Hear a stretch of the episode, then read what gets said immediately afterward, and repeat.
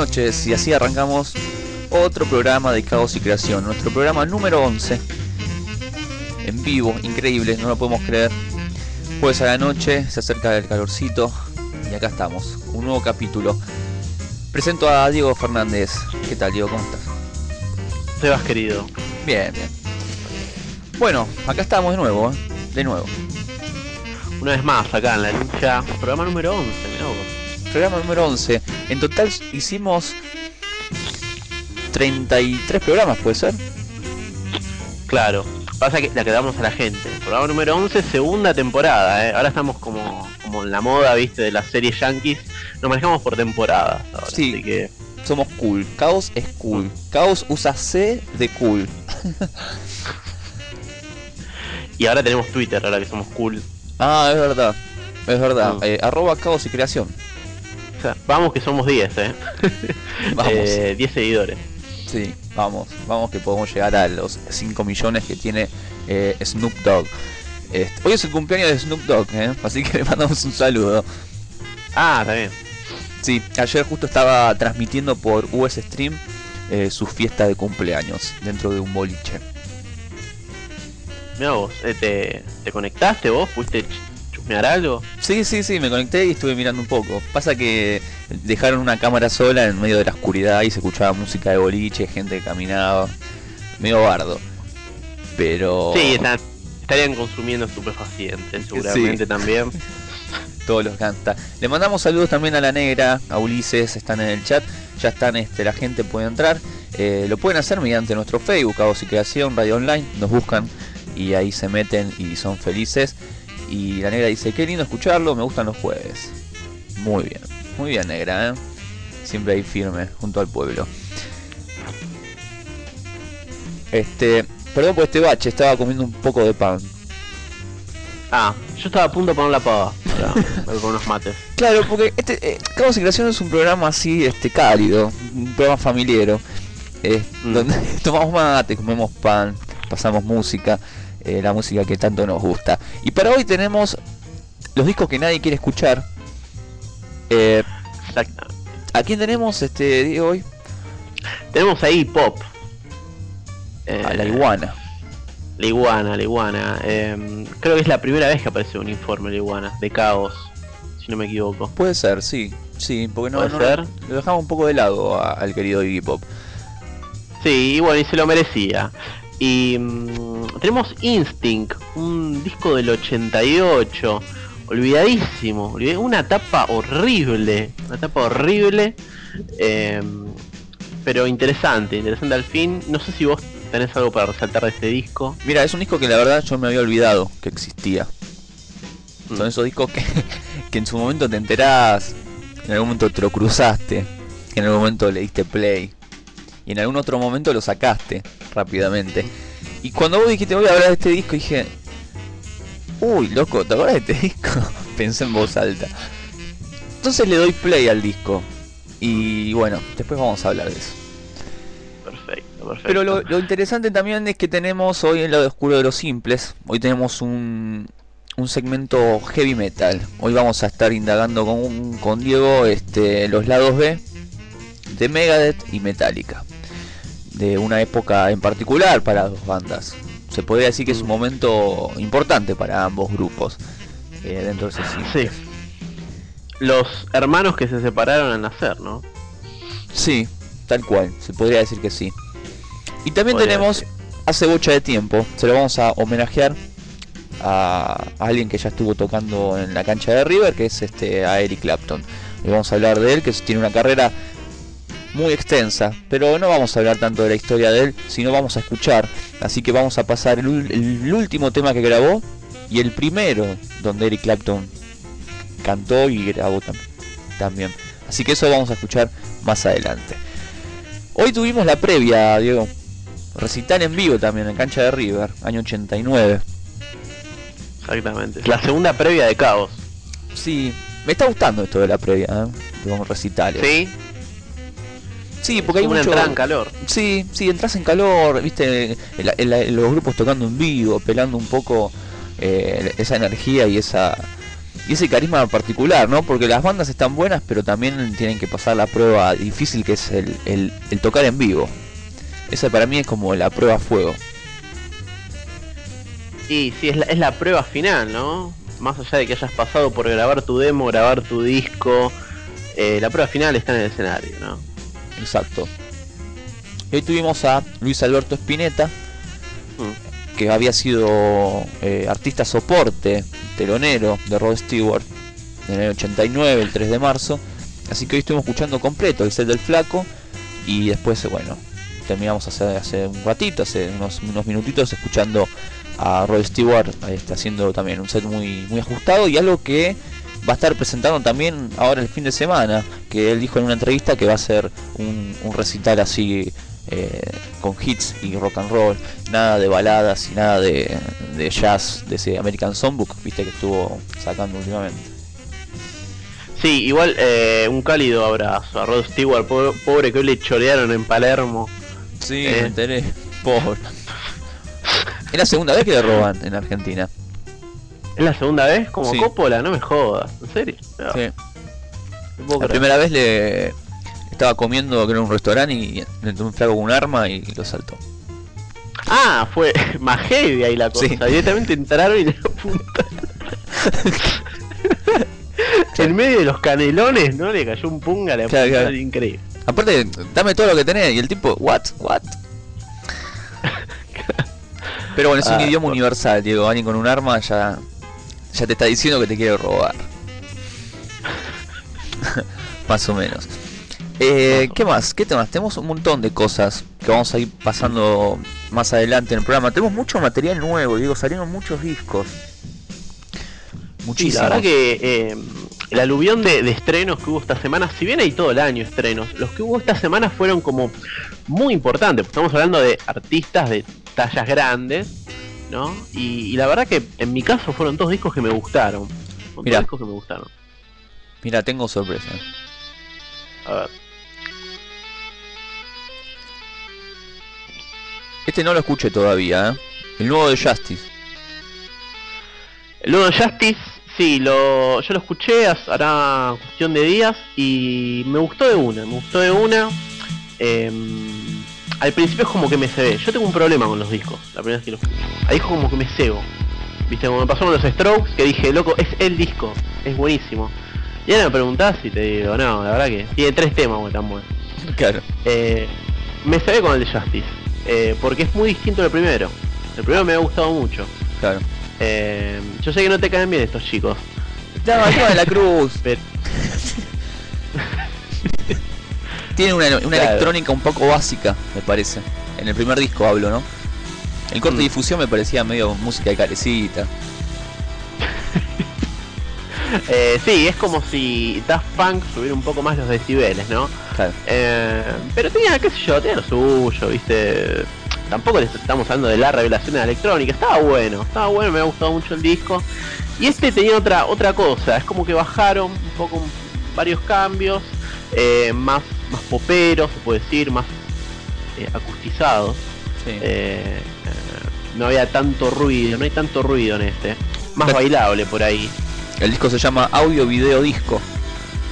Mm. Estamos escuchando el último corte de difusión. Digo que justamente el, el nombre del tema que le da título al álbum, ¿no? Mm. Este.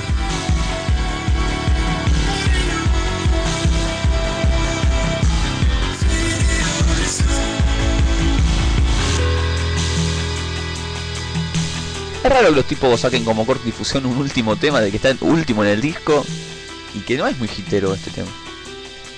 No, de hecho, te digo la verdad, de todo el disco es el que, me, el que menos me gusta. Mira vos, y lo eligieron como Sí, corte. ¿no?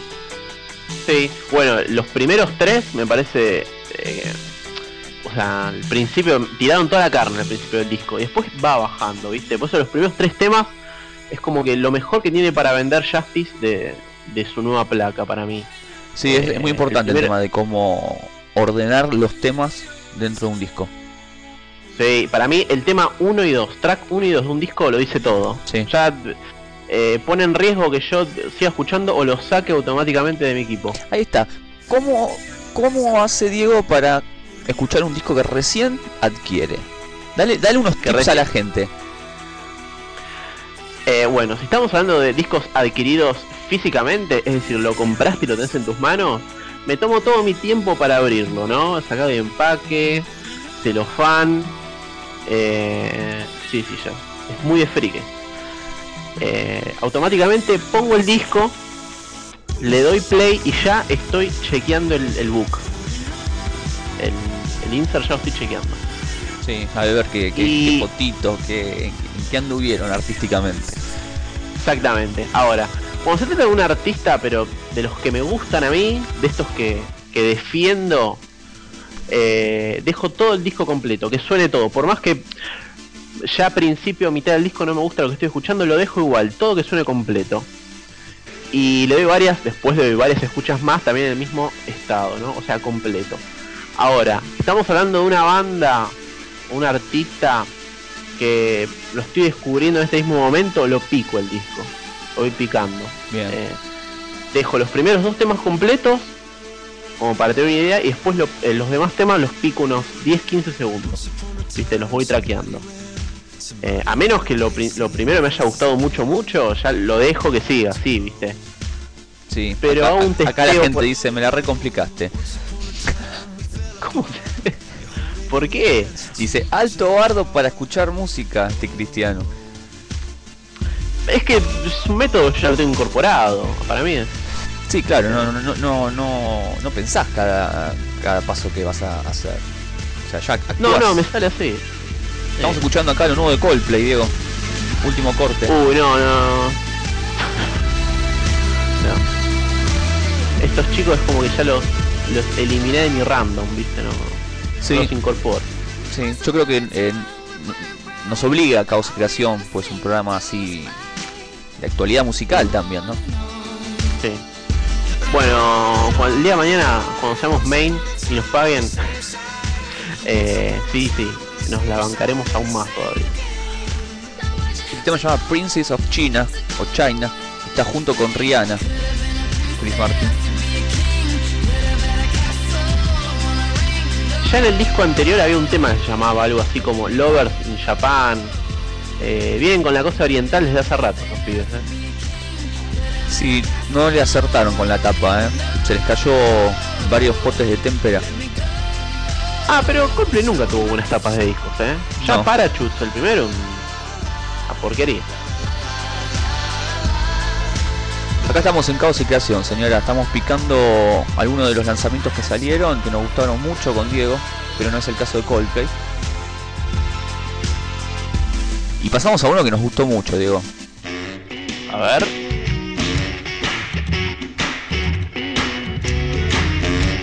El grande.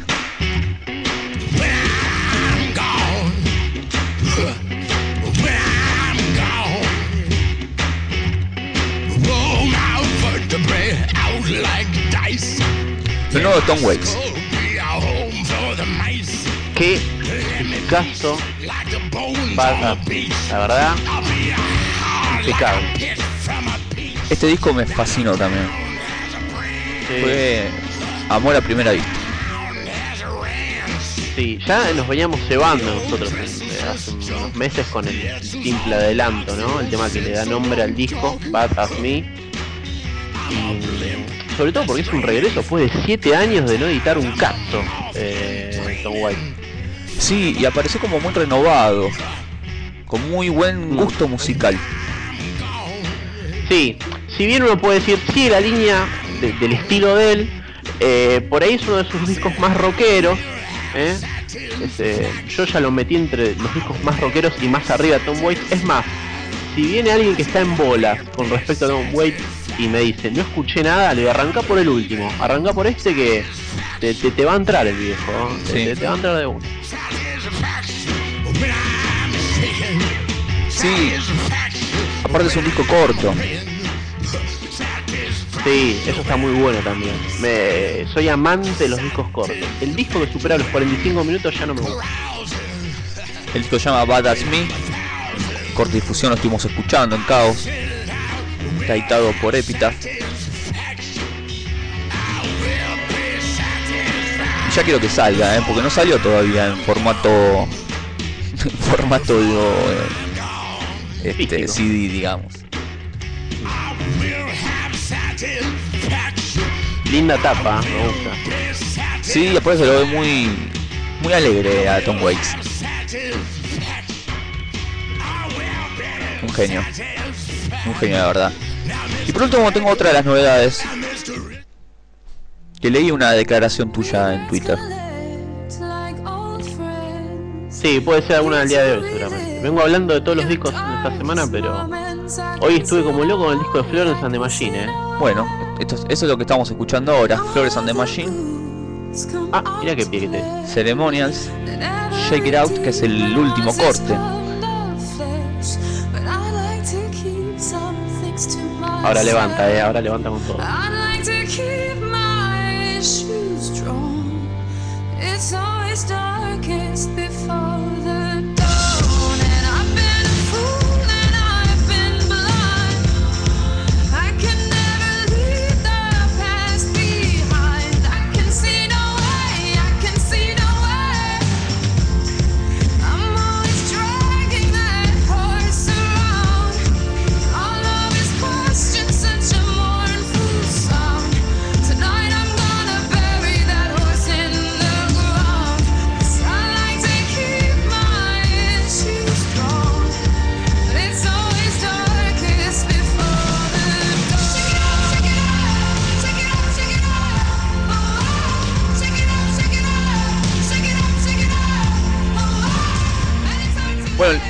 Que te gustó un poco más que el de Bjork, que el último.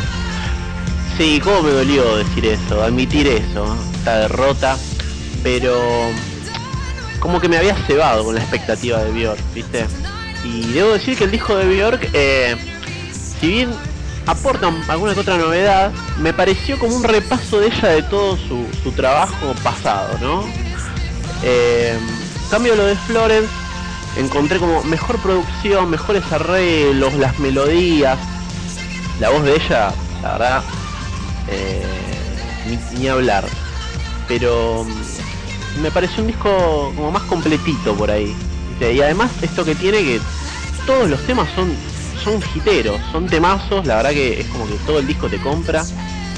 Eh, pero sí, la verdad me, me despertó más. Por ahí en dos semanas te digo que el de Bjork es disco de la puta madre. Viste como soy yo de, de histérico. Pero Son muy Pero la verdad que a primera- también, ¿no? Sí, pero en estos últimos años se, se habló como una especie de rivalidad junto con Bad for Lashes y Kate, eh, Kate Nash, no sé si las escuchaste. Sí. Eh, se armó como cintas rivalidades entre voces femeninas. Y se decía que Florence and the Machine, debido a la cantidad de premios que ganó en el 2009, que se ganó un montón de premios, estaban, empezaron a tirar como, uy, viste, la nueva Bjork, la que le está sacando, viste el título, la otra se durmió. Eh, y empezó esa, esa cosa que, sí, en, en estilo son muy distintas, viste, pero es más por pelear por el título de voz femenina. Sí, y además este Florence and the Machine, este, este recién es su segundo disco. O sea, es una banda relativamente nueva, que están poco a poco, digamos, transitando este camino de la música, de la industria. Bjork ya consagradísima, ya, demostró todo lo que, lo que sabía. Eh, o sea, ya nadie espera. eh, o sea, Bjork ya no nos tiene que demostrar cosas. Ya sabemos quién es Bjork, me parece. Creo que esta banda sí todavía está en esa etapa que tiene que demostrar disco a disco y ir creciendo, me parece, ¿no? Innovando, me parece. Por eso me parece que este disco tiene esa cierta frescura que el de Bjork a lo mejor no lo tiene. Eh, sí, bueno, tiene la, la novedad por ahí. Y, y también tiene esto que viene con todo. No olvidemos que Björk cuando arrancó también, los primeros tres discos eran una máquina. O sea, eh, arrancó con todo también la China. Sí. Y, y esta chica está, viste ahí, ahora están en... en- uy. Oh. Ahí está. ah. ¿Qué pasó? No, no, no, no, no, eh, disparos, disparos en la cuadra aparentemente. Bueno, habrán matado a alguno mientras estábamos haciendo el programa. A ver, testigos. América. Noticias. Es testigo, de un asalto. Y hablando de asalto, eh, escuché también el último de Metallica con Lou Reed. Ah, te iba a preguntar por eso. Disco que aparentemente va a salir en una edición doble. Sí. El disco lo escuché una vez sola, confieso, entero. Es un disco de aproximadamente una hora y cuarto, una hora y veinte. Canciones promedio entre 6 minutos y 11 minutos. Con un track. ¿Te acuerdas esa, esa anécdota que contamos en las noticias sobre el tema Junior Dad? Que Lou Reed cantó y todos se pusieron a llorar.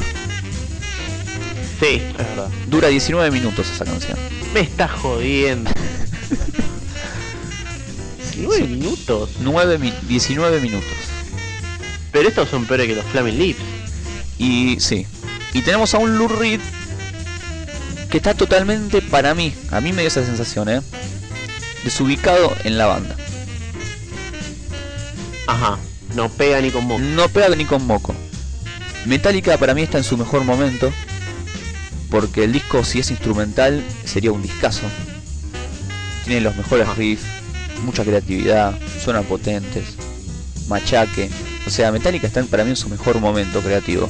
O sea, viste que Metallica tuvo un, un bache. Un bache con justificado, digamos, ¿no? Eh, no estaban bien entre ellos, los integrantes estaban este, pasando un mal momento personal, eh, la, la salida de un bajista de hace mucho tiempo que estaba tocando con, Metallica. Entonces todo eso hizo que saliera un disco como Saint Anger que a lo mejor no, no fue lo esperado.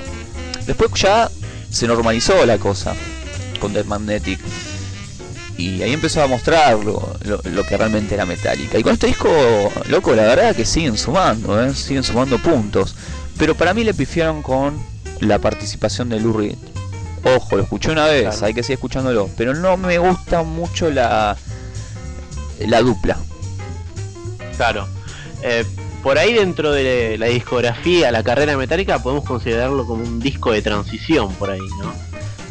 Sí, sí, un disco de esos que pintó, ¿viste? ¿Viste esos discos espontáneos? Onda, Sí. che, loco, ¿por qué no tocamos un rato en el estudio? Pegaron onda y dijeron, vamos a sacar un disco.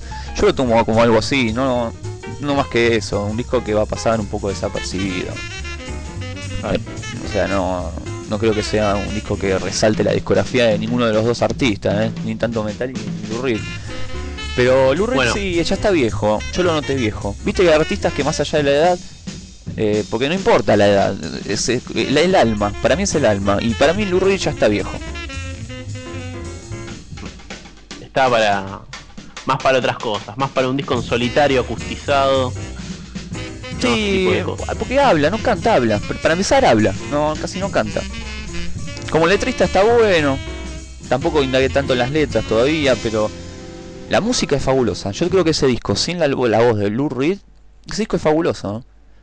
Así que cuando Bueno. lo escuches, hace, hacete, en algún momento hace como silencio, trata de, de obviarlo a Lou Reed y escuchar el disco, es mortal. Igualmente, no olvidemos también, no pasamos por alto que fue un disco que medio se grabó a los pedos, ¿no? Parece, ¿no? Sí. Yo creo como que ellos, como decís vos, eh, lo tomaron como un disco de bueno, lo editamos y ya está.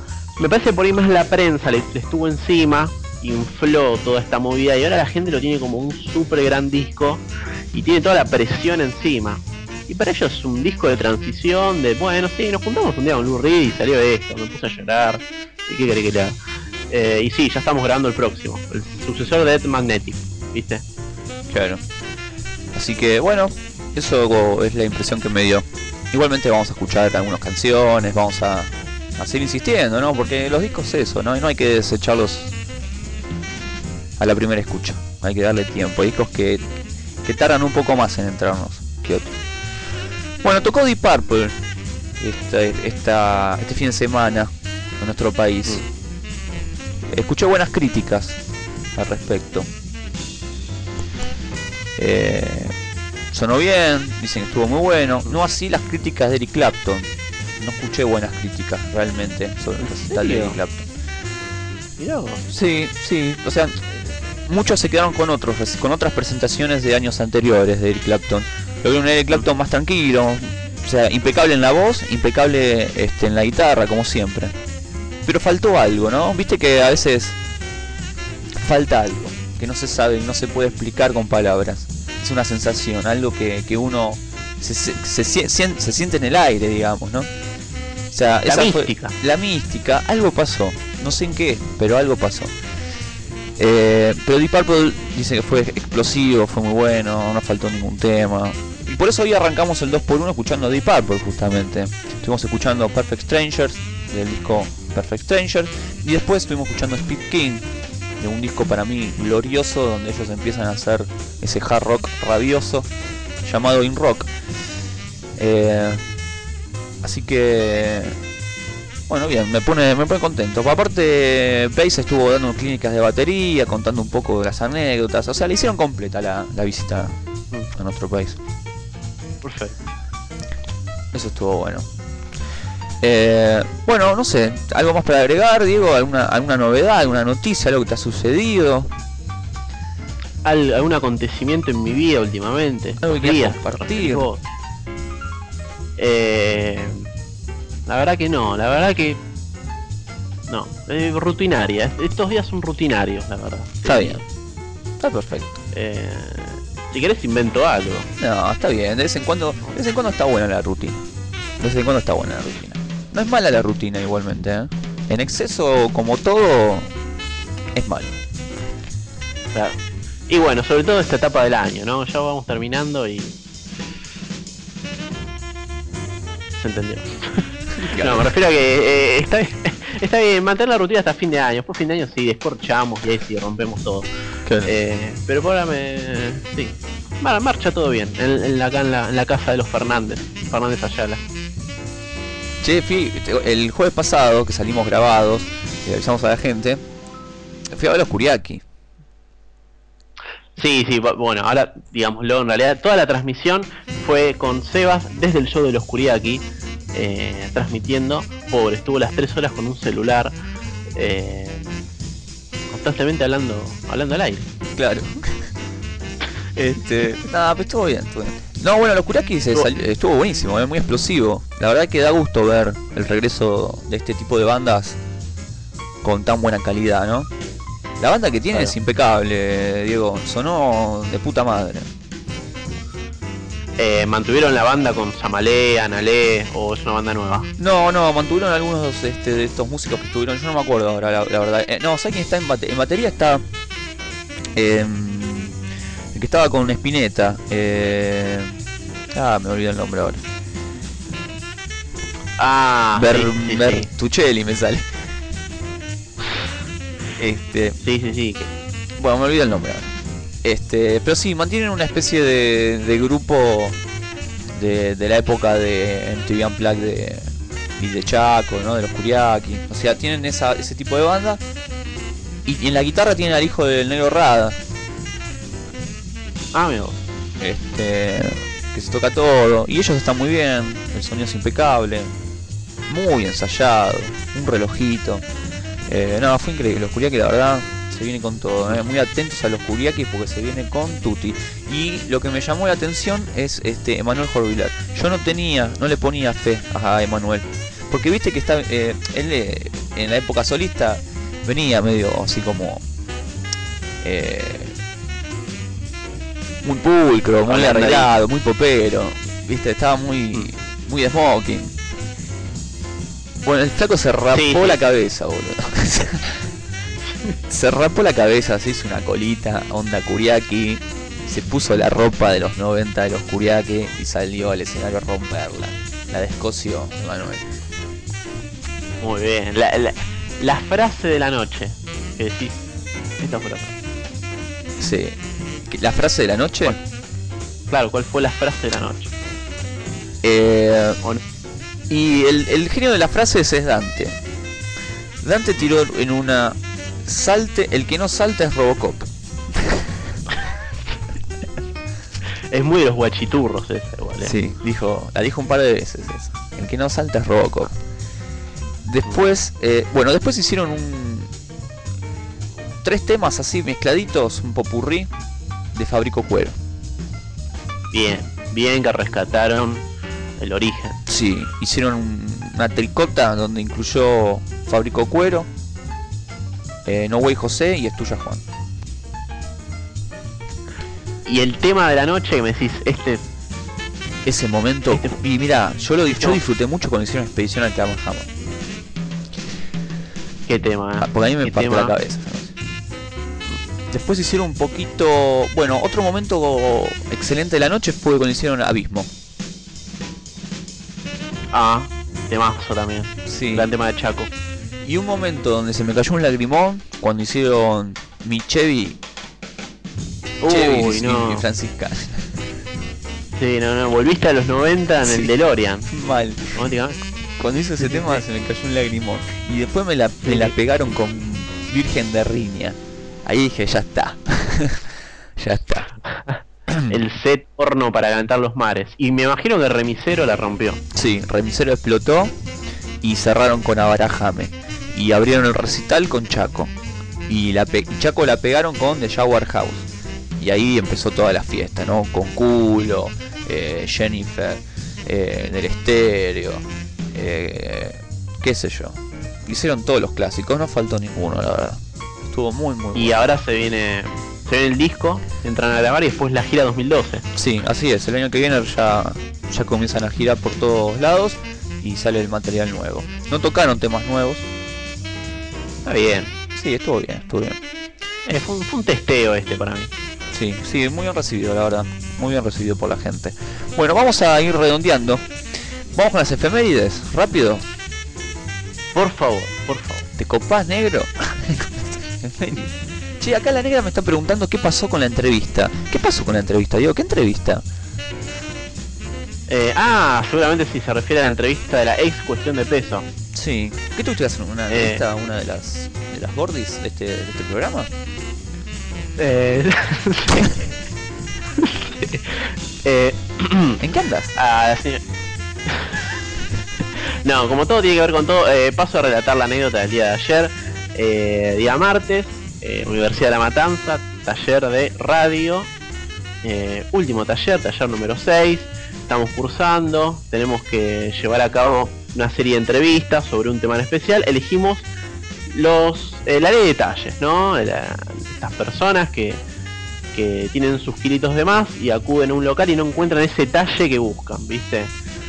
Eh, entrevistamos una serie de personajes que estaban involucradas con este tema, entre ellas Mariana Petraca, ex co- concursante e integrante del programa Cuestión de Peso. Eh, era una de la- de las más eh, sacadas del programa, ¿no? En el sentido de que eh, quedó, estuvo mucho tiempo y se hizo una personalidad grande y se hizo como más famosa fuera del programa. Editó una línea de ropa íntima, eh, desfiló desnuda por la calle, eh, ¿no? En- proclamando, ¿no? Todo lo que tiene que ver con el tema de ley de detalles. Y bueno, hubo que entrevistarla, una entrevista ya era como la cuarta o quinta de la noche, los profesores estaban como cansados, nos queremos ir, tenían que entrar otros chicos a grabar. Me apuraban, me apuraban, me, me apuraban y cuando esta chica estaba como cerrando eh, su frase, le corté, le corté, eh, le dije, bueno, chao. Sí, le dije, bueno, chao, un beso, pum, y le corté. Le corté la mina en vivo. Y, y todo, el, todo el mundo del estudio se quedó como diciendo, ¿cómo le vas a hacer eso a un entrevistado, viste? Claro. Eh, no la dejé terminar, pero tenía a todos los profesores, viste, gritándome por el tollback de la radio. Cortá, cortá, dale, cortale. En el sentido de, dale, Claro, La- cerrá, apurala. cerrá la nota, ya está. sí. Y me calenté tanto que dije, bueno, mira, te la corto acá, pum, chao, un beso, listo. y, y dije, listo, ahora me mandan a marzo, viste, me mandan a final, me hacen mierda. Eh, pero no, todo bien, todo Claro. más que bien. Claro, quedó vos dijiste- anecdótico entre la gente de radio, viste. Claro, vos decías cortá, cortá y la mina van a cortar una torta, decía. No, no, es que como para cerrar le dije, bueno, pasá el chivo de, de tu marca, de tu ropa, ¿cómo se puede conseguir? Y claro, ella pasó el chivo, perfecto, pero después no paraba más y empezó a contar que hacía, no sé, café con ser, que, que estudiaba teatro, un montón de cosas que no venían al caso. Claro. Y, y, viste, es como que está bien, yo la entiendo, pobre. Eh, qué sé yo, la, la mía no tiene la culpa. Pero me, me- me saqué, fue un momento que me saqué y le corté. Si la tengo ahora delante mío le pediría disculpas. Le digo, "Mirá, perdón. ¿Qué, qué querés que le haga? Nada, está bien, digo, si, si lo sentiste, le cortaste y no daba para más, ya está. Así me gusta. Sí, ojo, tampoco es que estábamos saliendo al aire, ¿eh? Esto era algo que quedaba ahí en medio de la clase. No, Ah. no salió en vivo por, por ningún dial esto, ¿no? Claro. Y bueno. Otra cosa mariposa. Bueno, hoy es 20 de octubre, Diego. 20 de octubre. ¿Cómo se pasa el año? Pero el 20 de octubre del año 1950 nacía nuestro querido nuestro querido amigo Tom Petty. Tom Petty, para otros Tom Petty. Sí. Así que le mandamos un feliz cumpleaños a Tom Petty. Hoy cumpleaños este querido. Y también un día como hoy, 20 de octubre del año 1958, también nacía Mark King, eh, cantante, líder, fundador del grupo Level, eh, Level eh, 42. ¿Cómo? Los vi. Level 42, el, el cantante Ah. Mark King. Perfecto. Level perfecto. 42 para la gente del barrio. Ahí está. Muy bien. Eso es lo que quería la gente. Level 42, una banda de la concha de la lona. Este, disculpen mi expresión antiperiodística, pero es una, es una banda muy buena, loco. La verdad, la, la recomiendo. Y también, un día como hoy, 20 de octubre del año 1988, Sherry Halliway, la ex Spice Girls, había sido nombrada embajadora de la ONU. Eh, ¿Cuál era de todas? La colorada. La colorada, La colorada. sí. Ahí está. La que cantaba Is Rain the Man. Claro, la, la líder. Sí, la que estaba toda vestida de bandera británica, en pelotas, digamos. Sí, a cómo me gustaba esa. La rubia me gustaba más, pero después me gustaba más. La rubia, eh, ah, Emma, Emma, Emma Barton, creo que se llama. No, Emma no es la de Beckham. No, esa es Victoria, Victoria. Ah, amigo, la tenés más. La tengo más clara. clara. Te las, te las- Eh, son cinco, Mel B, Mel C, Victoria, Emma, Gary y Claro. ya está, ¿no? Las nombré a todas. Sí. sí, bueno, mi, mi orden de chica Spiker a la que le doy va, iba primero la rubia, después la colorada, eh, después la de Beckham, tercera, Sí. cuarta la que la machona, la que andaba siempre con ropa de gimnasia, y último la negra, que, que, que era insoportable la negra, los gritos que pegaba, por favor. Claro. Eh, Sí, veo que la gente de color no te gusta, Diego. Eh, no, no, no, no, no. Hay, hay, no. hay, escuchame, hay negras que están bárbaras, pero justo la de Spider no me gusta. Claro. Vos sabés que Mel B era la. la va, sigue siendo, ¿no? La ex mujer de Eddie Murphy. Sí, sí, lo recuerdo. Fue justo cuando él tuvo el altercado con el travesti, ¿no? Que lo engancharon, me parece. Sí. Exactamente. Y bueno, y por último, 20 de octubre del 2003, salía un disco que para mí es un gran disco que hay que escuchar, del grupo Texas. Careful What You Wish For. Un gran disco de música electrónica, medio confusión de New Wave, un disco medio extraño, pero lo recomiendo. Es un gran trabajo discográfico, bueno, salía un día como hoy este disco. Bueno, no tenemos mucho más para decir, lo, así que vamos a arrancar con, con música y después al regreso vamos a, a leer algunas noticias musicales que la verdad pasó de todo, como siempre, gracias a Dios.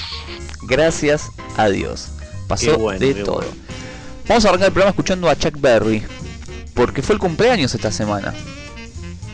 Sí, cumpleañitos el negro. 85 años cumplió Chuck Berry. Grosso. Eh, uno de los exponentes fundadores de nuestro querido rock and roll, eh, que le ha que le ha dado de beber a un montón de grupos emblemáticos. Así que, y sigue vivo, una leyenda viva. Así que arrancamos. Esto es Chuck Berry haciendo algo así como volviendo a Memphis, back to Memphis. Y así comenzamos el caos.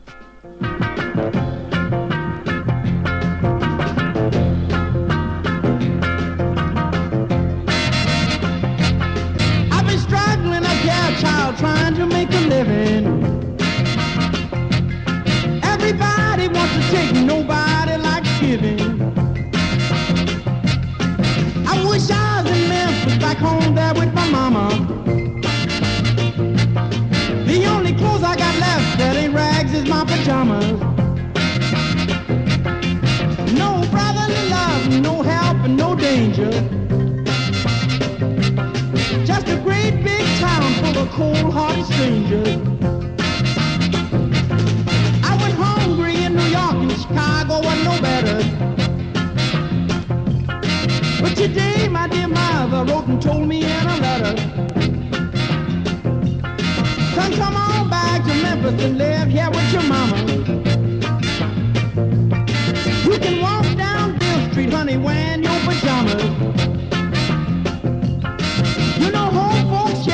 let you do just what you want. And I born you and raised you right here on the corner.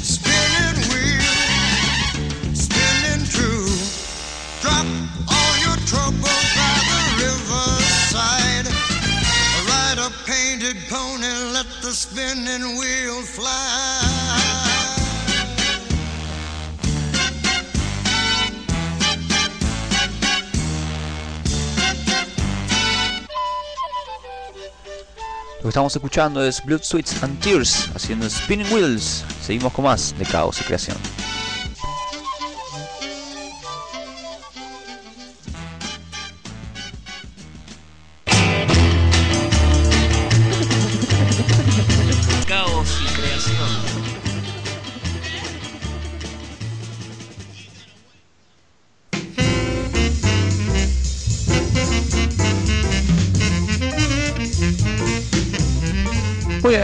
Continuamos en Caos y Creación. La gente se sigue sumando a nuestro querido chat eh, de Caos, donde eh, se expresan a- a- en todo tipo de niveles. Y eso es muy bueno. Ah, o sea, se respetan y a la vez se, se insultan seguramente. Sí, sí, ahí llegó más gente. Un saludo a- al Fruta, que cumple años el sábado. Cumple 33 años. Feliz cumple, fruta, que lo disfrutes este fin. Vamos a estar ahí festejando seguramente. Bueno, vamos con las noticias musicales que arden. Arden, arden. Sí. Bueno, bueno, arranca, arranca. A ver, digo, ¿con, con qué te Eh. venís? Bueno, una de las noticias ya pegó tan fuerte que ya muchos la conocen, el regreso de los Stone Roses. Muy bien, qué linda noticia esa.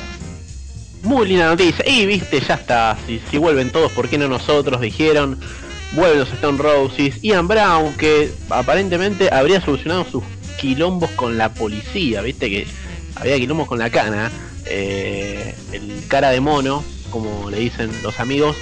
eh, decidió volver a juntarse con sus amigos, John Squire, eh, Manny y Rainy Wild, que van a hacer dos shows en, a lo largo del 2012 confirmados hasta el momento, obviamente. El 29 y 30 de junio en el Manchester Heaton Park. Buenísimo. Qué bueno. Sí, son. Sí, eso está, está muy bueno. Así que son dos shows grosos, confirmados hasta el momento. eh, y muy pronto anunciaron que habría una gira. Eso sí, no eh, hay detalles de un nuevo disco en estudio de los Stone Roses. ¿eh? O sea, van a volver con lo que ya tienen. El típico curro, amigos. Bueno, pero ya es un paso que, que vuelvan, ¿no? Pues una banda que a lo mejor yo pensé que no jamás iban a volver a juntar. ¿En serio? Sí, sí. ¿Mm? Así Eh, que ya, ya de por sí que se junten, ya está bueno. Sí, está, está muy bueno. Aparentemente Liam Gallagher eh, estuvo opinando eh, al respecto, estuvo tuiteando Liam Gallagher. ¿Y qué dijo? Pues es como su ídolo, ¿no? Ian Brown. Eh, sí, y dijo lo siguiente. El regreso de los Stone Roses eh, no me pone tan feliz desde que nacieron mis hijos. Qué O sea, locura. Ninguna otra cosa lo... Claro, eh, o sea, na- ninguna otra cosa lo, había puesto tan feliz desde que nacieron sus hijos. Esto dice Liam Gallagher en su Twitter oficial. ¿eh? Así que imagínate, está como loco Liam. Y la verdad que se lo podrían llevar de gira, de banda soporte, ¿eh? a los VDI. Sí, pasa que ya no lo soportan, ese es el problema. o sea que eh, Liam Gallagher para tener otra otra chance de felicidad tendría que tener otros otro hijo. Sí, sí, o no sé. eh, no sé qué otra cosa lo pueda. eh, que se le muera Noel. Yo creo que saltaría arriba de la tumba el hijo de puta. No creo, Eh. son hermanos, se quieren en el fondo. No, no, no. En la primera se pueden disparar en la cabeza. Eh, Bueno, yo La tengo noticia de Morrissey. Otra vez, ¿qué pasa ahora? Porque viste que nosotros, Diego, nos copamos con las novelas de los músicos. Sí, ¿cuál fue la otra vez? Ah, la de. Igual la que viene rankeando nuestras favoritas, la de New Order, que nos tiene como locos. Sí, no, todavía no hay, no hay, no hay noticias de eso, ¿no? Yo no, no encontré nada. Y eh, lo último que nos quedamos es que es que Hook, eh, Peter Hook dijo que estaba a punto de crear un atentado en contra de los shows de, de los New Order. Claro, Sabemos nos, qué va a hacer. nos quedamos así esperando a ver qué va a pasar. Este, bueno, Sí. la otra novela que tenemos que estamos siguiendo es la de Morrissey, que eh, él tiene problemas con todo, ¿no? Desde las discográficas, que él comentó que tiene un disco grabado ya hace más de seis meses, que no lo puede sacar a, a- la luz porque no, no, no se lo edita a nadie. Eh, eso es uno de los problemas que tiene Morrissey. Otro de los problemas eh, es este las declaraciones que hizo. eh, por ejemplo, de una nota contra la New Musical Express, donde él se expresó y, y bueno, ahora están en juicio, están en tribunales en Londres, porque dice que eh, por, eh, por el daños y prejuicios, como- no, no- no sé cómo se llama eso legalmente, pero la, la cosa es que están dañando la reputación de Morrissey, lo están tratando de racista, Eh, che, ¿cómo dicen? porque a la, u- a la última mina que le daría es a la negra de las Spice Girls, eso dijo en una nota. no, mentira. malo. No, mentira. La cosa fue lo siguiente, en el 2007, en noviembre de 2007, cuando la New Musical Express publicó una entrevista con Morrissey en la que él decía que las puertas de Inglaterra están siendo desbordadas, el país está echando a perder y aunque yo no tengo nada en contra de las personas de otros países, cuanto mayor sea la, la afluencia a Inglaterra, más se perderá la identidad de los británicos. Eso fue lo que dijo. Eh, sí, muy argento el pensamiento de, Sí, muy cerrado, Sí, ¿no? de- Y la New Music Express se preguntaba si el músico era un racista. Y ahí Claro. es donde Morrissey se sacó, porque dijo, me están haciendo quedar mal. Primero, no me edita nadie. Segundo, eh, se había quejado, creo, que con la evolución de la música, no sé, como que ya no había bandas buenas. Ahora, con que es racista. O sea, Morrissey viene en picada con su carrera. Eh, así que esto está en tribunales. Eh, el juez va a decidir si archivan el caso o eh, fallan por alguna de las dos partes, ¿no? Pero bueno, la declaración de Claro. Morrison está muy clara. eh, ve- veamos cómo sigue esto. Eh, es muy buena cómo se puso la novela, ¿eh? Es como que ahora más, más intriga. Antes estaba como más, no, mira, el cara de culo de Morris se viste, no me saca el. Pero ahora ya hay acciones, ¿no? Discriminación. Es como que se suman, viste, a la novela eh, todas estas cosas como para aumentar el rating. Sí, muy muy pelea Alfano Pachano me, me hace esto, Morrison. Podría estar en, en, en Showmatch tranquilamente, Morrison. Sí, y después autorean lo de Real con Ventura. Sí, Diciendo, estos no me quieren editar el disco, Ventura. sí. Pero con Morrison está pasando lo siguiente, es como que los, los- los mismos músicos lo están dejando de lado. Lo veo como un tipo muy solitario, como muy... eh, se está transformando en un Gerardo Sofovich Morrison en algún punto, ¿no? Lo están dejando Claro, de lado que- todos, desde las compañías hasta sus propios colegas. Sí. O de- es que después se los va cruzando los músicos y a todos los señala y le dice, yo te creé a vos. Vos estás acá por gracias a mí. Claro. ¿No? ¿Entendés? Sí. Va a pasar eso, va a pasar eso. Sí, se tendría que poner, eh, tendría que hacer un poco como, como Paul McCartney, que se viste mucho más elegante eh, y, y con onda, tiene una novia joven. A él lo veo muy señor, muy señor inglés, muy aburrido, o sea, tendría que poner un poco de onda. Eh, Mm. Morrison. Basta de, del tema de me hago vegetariano, eh, comete un asado. Eh, llama, llama a los Smith, a los ex Smith, a Johnny Mara, a todo. Eh, muchachos, está todo bien. Hacemos un asado en casa. Vos trae el pan, Claro, ¿no? volví a comer carne, muchachos. Vamos a juntarnos. Bien, todos, volví a comer carne. Bueno, pasemos a otra noticia. Ah. Por Dios. Eh, me toca a mí, ¿no? Dale. A ver, eh, ah, tengo otra novela. Tengo, a ver, tengo otra novela que incluye a los Sonic Youth o tengo Radiohead. ¿Qué querés? Sony Youth se me hace que ya, ya sé cuál es la noticia. Ya sabes cuál es. ¿Y Radiohead qué es? Y Radiohead que se viene el nuevo disco ya. Claro, no, vamos con Sony Youth. claro, porque Radiohead ya sabemos, ya están por sacar otro disco. ¿Qué más vamos a agregar? o sea, Eh, bueno, también está el, el disco de Tom York con la, con la otra banda que tiene con Flea, con Chili Pepper. que- bueno. ah, bueno, está bien, dale, si queda tiempo, Eh, lee bueno, las dos. Dale. nah, ya está, ya está, ya, ya, ya. Bueno, eh, Quilombo con Sonic Youth, amigos, justo ahora, justo cuando vienen, justo cuando vienen se arma la podrida. Hace 80 años que tocan, vienen a la Argentina y se arma la podrida. Esto es increíble. Bueno, ¿Qué les pasó? eh, para los que no saben, Sonic Youth está compuesto por King Gordon y Thurston Moore, ¿no? Eh, son como los dos líderes. Bueno, ellos son pareja, ¿no? King y Thurston eh, hace ya 17, eh, perdón, están desde el 84 casados. desde el 84. Yo todavía no había nacido. Eh, y hace unos días atrás dijeron, loco, se, se murió el amor. ya está. nos separamos. tiene una hija de 17 años, Coco. Y, y a la gente, a la gente no le importa, viste, el tema de quién se queda con el lavarropas. A la gente le importa qué pasa con la banda, amigos. Así que editaron un comunicado los Sonic Youth que dijeron eh, nuestro tour sudamericano, que es lo que eh, estaba a continuación en nuestros planes, se va a realizar. No se preocupen porque el tour sudamericano que incluya Argentina, Uruguay, Perú, Chile y Brasil los vamos a hacer. Hacemos esos shows. El último es en Brasil, el 14 de noviembre. Después de ahí, ahí sí, ya no sabemos cómo sigue la cosa. No sabemos cómo seguimos. ¿Eh? Y eso que- va a cagar la, la visita de ellos acá, ¿o no? ¿Cómo, cómo? Eh, ¿Eso va, va a interferir un poco, no? En, en las giras o algo de eso, ¿no?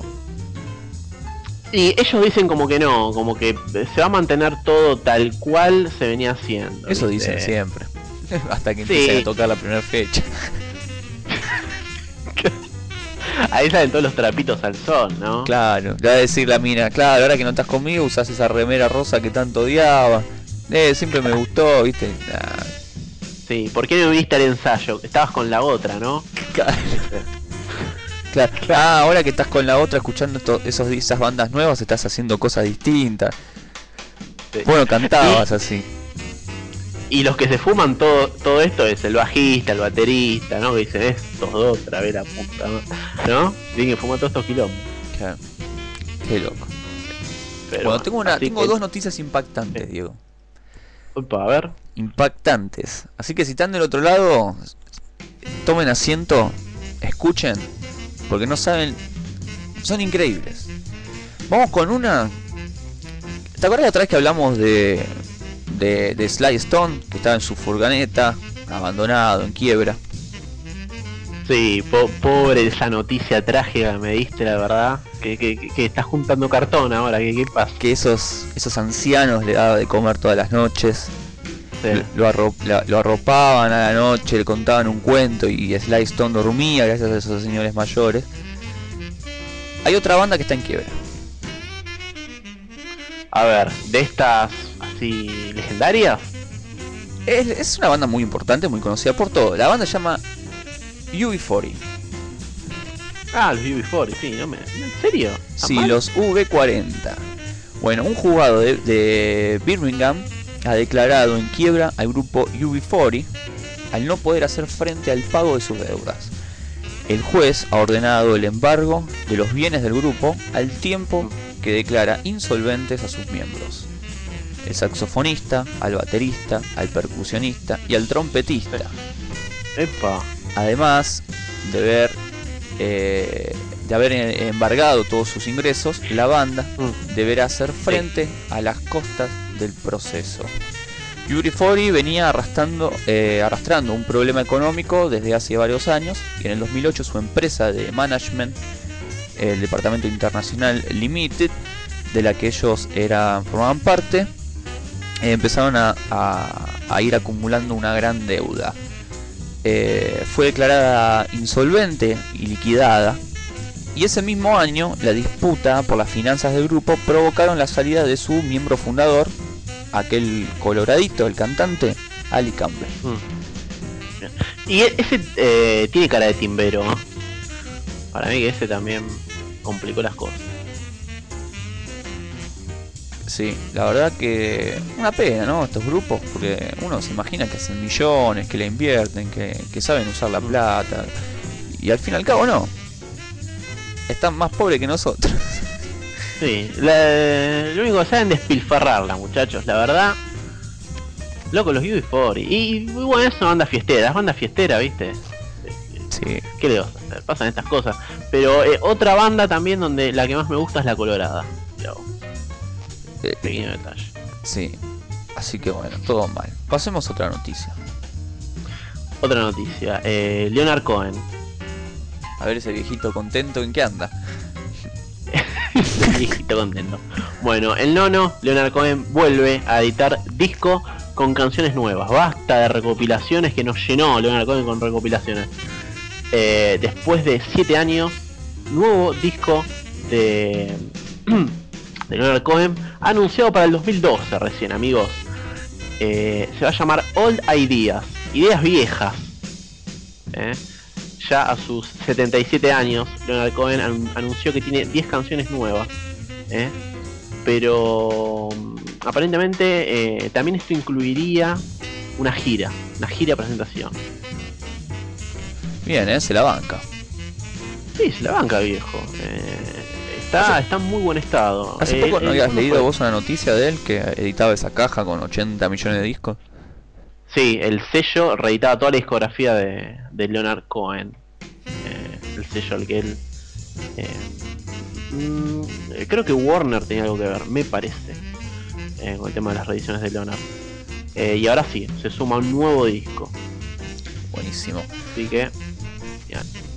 A mí me gusta, me gustan algunos discos de, de Leonard Cohen, de Leonard Cohen. No, no todos, pero Eh, pero sí tiene así como tres o cuatro que son muy buenos, que son recomendables. Eh, bueno, tengo una última noticia. Eh, Michael Jackson. No dejan en paz el cadáver de Michael Jackson. loco, pobre Jaco, ¿qué, qué pasa ahora? Qué locura, ¿no? Este tipo, una vida tan tan anormal, tan de película ciencia ficción. Y cuando uno por fin dice, bueno, el negro murió, eh, va a poder descansar en paz, no. Siguen eh, machacando la imagen de Michael Jackson. Bueno, salió a hablar el médico. ¿Viste el médico? Eh, fue declarado culpable. Sí, sí, fue declarado culpable porque fue como eh, partícipe directo de la muerte de Michael Jackson. Y el médico dentro de las declaraciones contó cosas muy, muy íntimas del estado crítico de Michael Jackson en ese momento. Te leo algunas líneas. Por favor. Él decía que es muy extensa la nota, pero te voy a leer algunas líneas. Dice el médico declaró, por ejemplo, que decía que su visión era muy, pero muy mala. Por lo tanto, eh, él dice, ¿no? Eh, calculé que podía ser eh, legalmente ciego. Eh, dice que usaba una lupa para leer Michael Jackson en ese momento. También dice que al morir Jackson tenía una vía eh, intravenosa para suministrarle medicamentos para ayudarlo a dormir y también tenía una sonda para recoger su orina y un tubo nasal para darle oxígeno. Dice que tenía problemas para orinar en el transcurso de los últimos meses. Él me explicó que cuando iba al baño le llevaba horas orinar. Manifestó. Murray en esa entrevista. Murray es el médico. Dice que en realidad se hacía encima. La gente lo dejaba en el baño y volvía. Y aún así él no podía ir al baño. También Murray describió cómo trató a Jackson por eh, deshidratación y fatiga en diferentes momentos y explicó que la estrella no comía bien. Él decía que él no bebía ni comía. Bueno, se lo veía, ¿no? Aparentemente parecía relleno de aire. Sí. Después, ¿qué más decía? Bueno, decía que toda su vida su madre tuvo que obligarlo a comer cuando era chico. Así que no le gustaba comer alimentos. Y los alimentos que come, cuando come, son en su mayoría pollo y arroz. Qué triste todo eso que contaba. Sí. Seba. La verdad que sí. Y dice que, bueno, por su parte, el forense encargado de realizar la autopsia de Michael Jackson insistió este martes en tratar la muerte del rey del pop como un homicidio por una sobredosis causada por un error de su médico y no por el propio cantante. Eh, Christopher Roger declaró en el juicio, donde se exhibió una nueva fotografía del cuerpo sin vida del creador de Thriller y se constató que él sufría de vitíligo, artritis, problemas de próstata y tenía una costilla de más. Además consideró que el, el, el, propo- el propofol, que no sé qué es el medicamento que le daba, eh, era utilizado para tratar el insomnio también que tenía Michael Jackson. Eh, las tenía todas, te digo. Sí, tío, tío, sí, exactamente lo mismo. O sea, no me faltaba nada. Las tenía todas. Según el- sí, y bueno, y para cerrar, dice, bueno, según el forense, el estado de salud de Michael Jackson estaba por encima de la media de los hombres de 50 años y no presentaba problemas cardíacos. Bueno, por lo menos tenía uno a favor. El experto consideró poco probable que el cantante, que estaba bajo los efectos de sedante, fuera capaz de aplicarse el fármaco en el lapso de tiempo que el médico lo dejó solo y estima mucho más eh, creíble que fuera un error de Murray, lo que lo causaría la falta de este, cardiorrespiratoria. Roger testificó que en la habitación no se hallaron eh, dosificaciones para medir la cantidad de- del medicamento que se daba a Michael Jackson, cuya medicación quedaba entonces al criterio de Murray. Bueno, esa es la, nota. La nota es muy extensa y es, es muy triste las cosas que, que declara el médico, ¿no? Pero sí, Michael Jackson estaba ya en las últimas. Y bueno, eh, se veía venir. la verdad, con todo esto, lo mejor que le pudo haber pasado es irse. Sí, la verdad que sí. Era un tipo que estaba sufriendo en vida. Pero bueno, levantemos, levantemos este momento. Sí, la verdad, Seba, por favor. Léeme la de radio, que no sé, léeme alguna.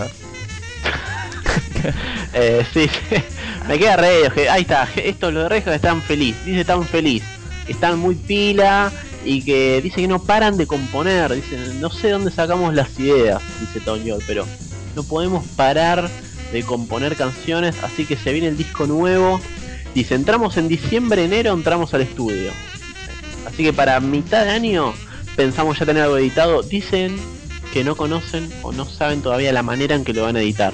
Ya conocemos la historia que de Red que ahora regala los discos, así que están pensando qué nueva fórmula buscarle al tema, ¿no? Y también anunció Tom York que está con todo, está muy pila, que su banda paralela, Atoms for Peace, eh, para los que no saben, Tom York tiene una banda con los Chili Peppers llamada Atoms for Peace, va a editar su disco debut, porque hasta ahora era una banda que se sumaba en shows, en festivales, ¿no? Sí. Tiene un nuevo disco que dicen que igual no saben si va a estar editado para, para lo que resta del 2011. Por ahí sale el año que viene junto con el de Radiohead. ¿eh?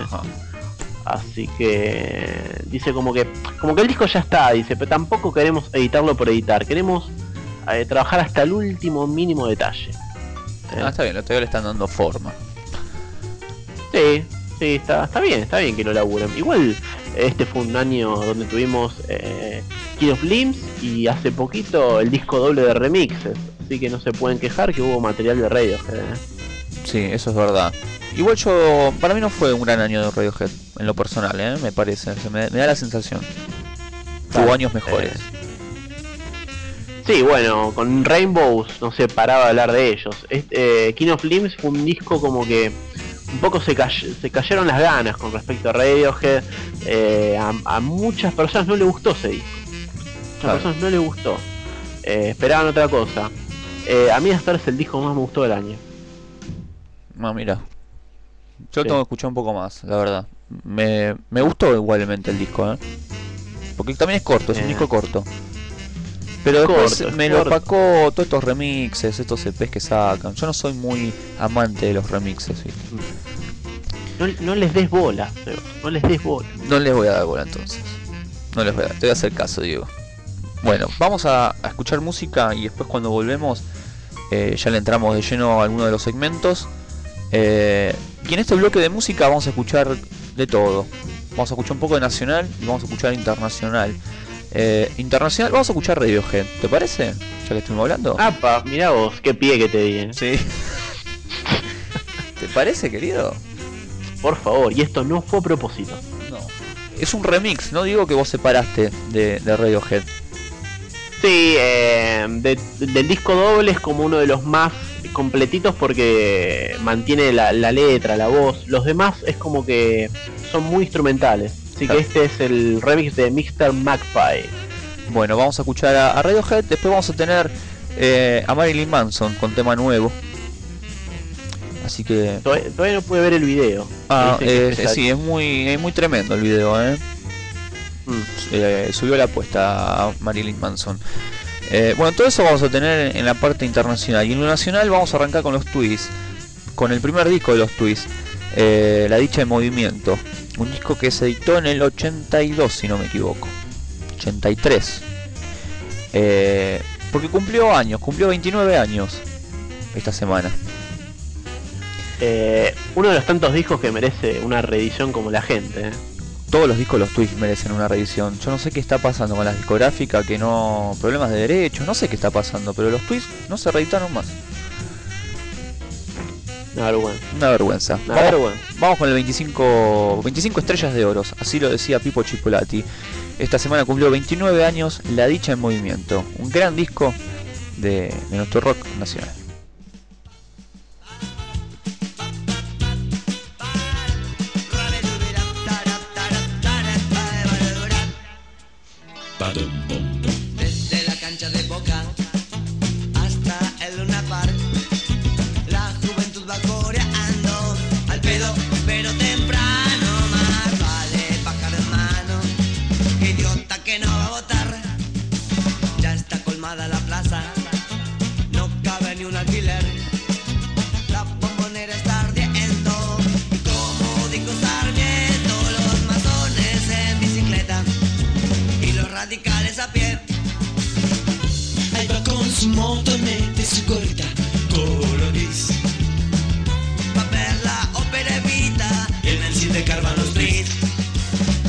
El cine carvan los twists.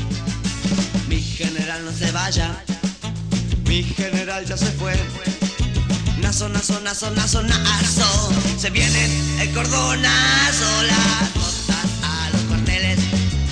Y cuando me iba a poder, por ese gran argentino que se supo conquistar a la gran masa del pueblo, combatiendo al capital. Vamos de casa al trabajo del trabajo al hogar.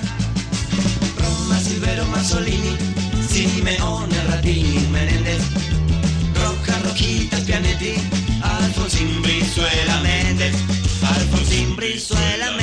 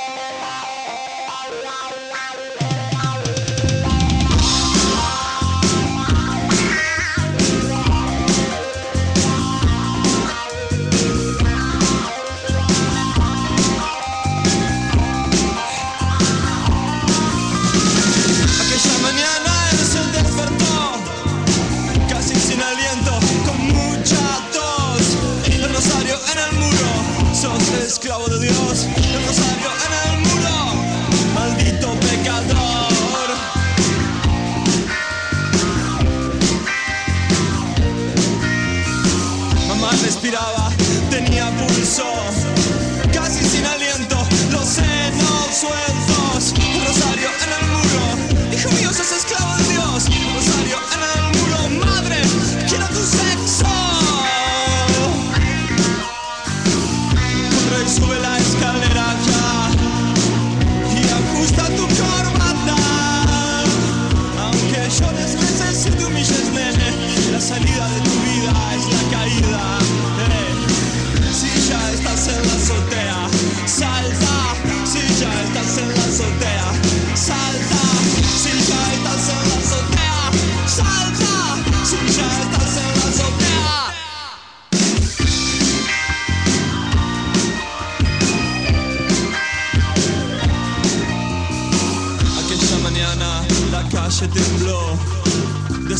cuerpo es liberación.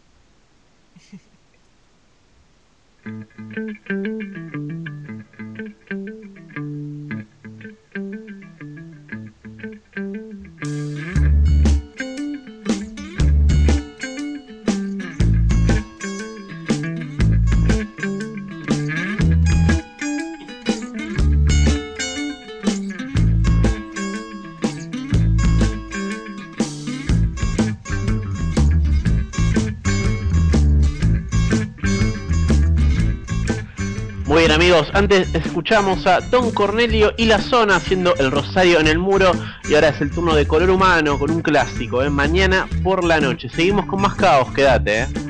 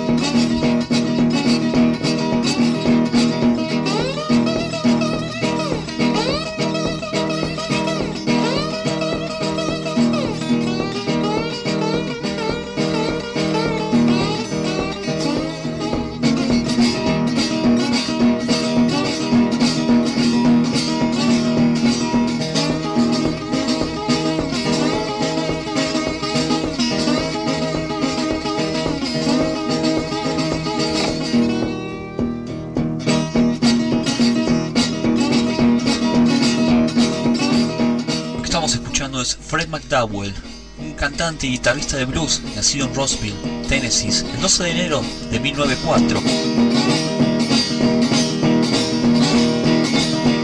Aprendió a tocar la guitarra muy tarde, en 1933, debido a la influencia que ejerció Charlie Payton sobre él. Nunca se decidió profesionalmente a la música, llevando siempre una vida de granjero, tocando solo los fines de semana y en ocasiones muy especiales. Alan Lomax lo grabó por primera vez en 1959. La publicación en Roner de estas grabaciones permitió a McDowell actuar en los principales festivales y realizar varias giras por Europa. Grabó mucho para Arulink, Testament y Capitol Recording. Enfermo de cáncer, murió pocos meses después, este gran exponente de la música del Delta, con un estilo muy peculiar, limitado en técnica y repertorio, repetitivo por momentos, pero muy intenso y brillante, especialmente con la guitarra slide. Continuó trabajando en el campo hasta que los derechos de autor cobrados por las grabaciones de su tema You Got the Move en el disco Sticking Fingers de los Rolling Stones le permitieron abrir una gasolinería en 1971.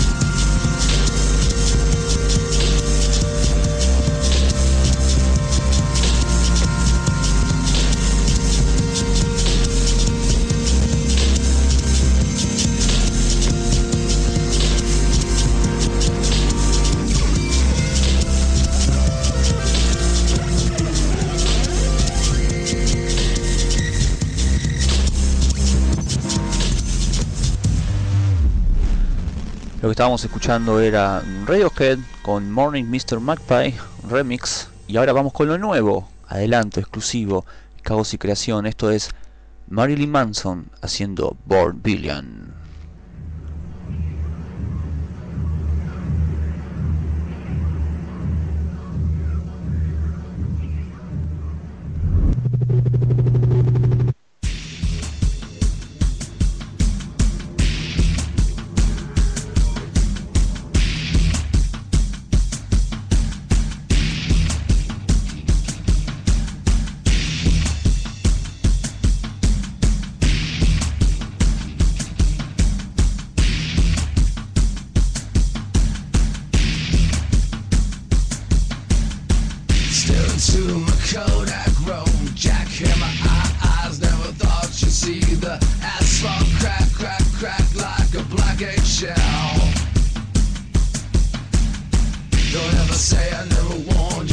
Start. Don't ever say I never warned you from the start. You're not a shell, but I'm not your dirt. Is there any way to swallow my pride? Can I fuck myself down? Why die? You can kill the father that is missing in need. No Macbeth confessed that Lowered mouth confessed that a piss no longer presents.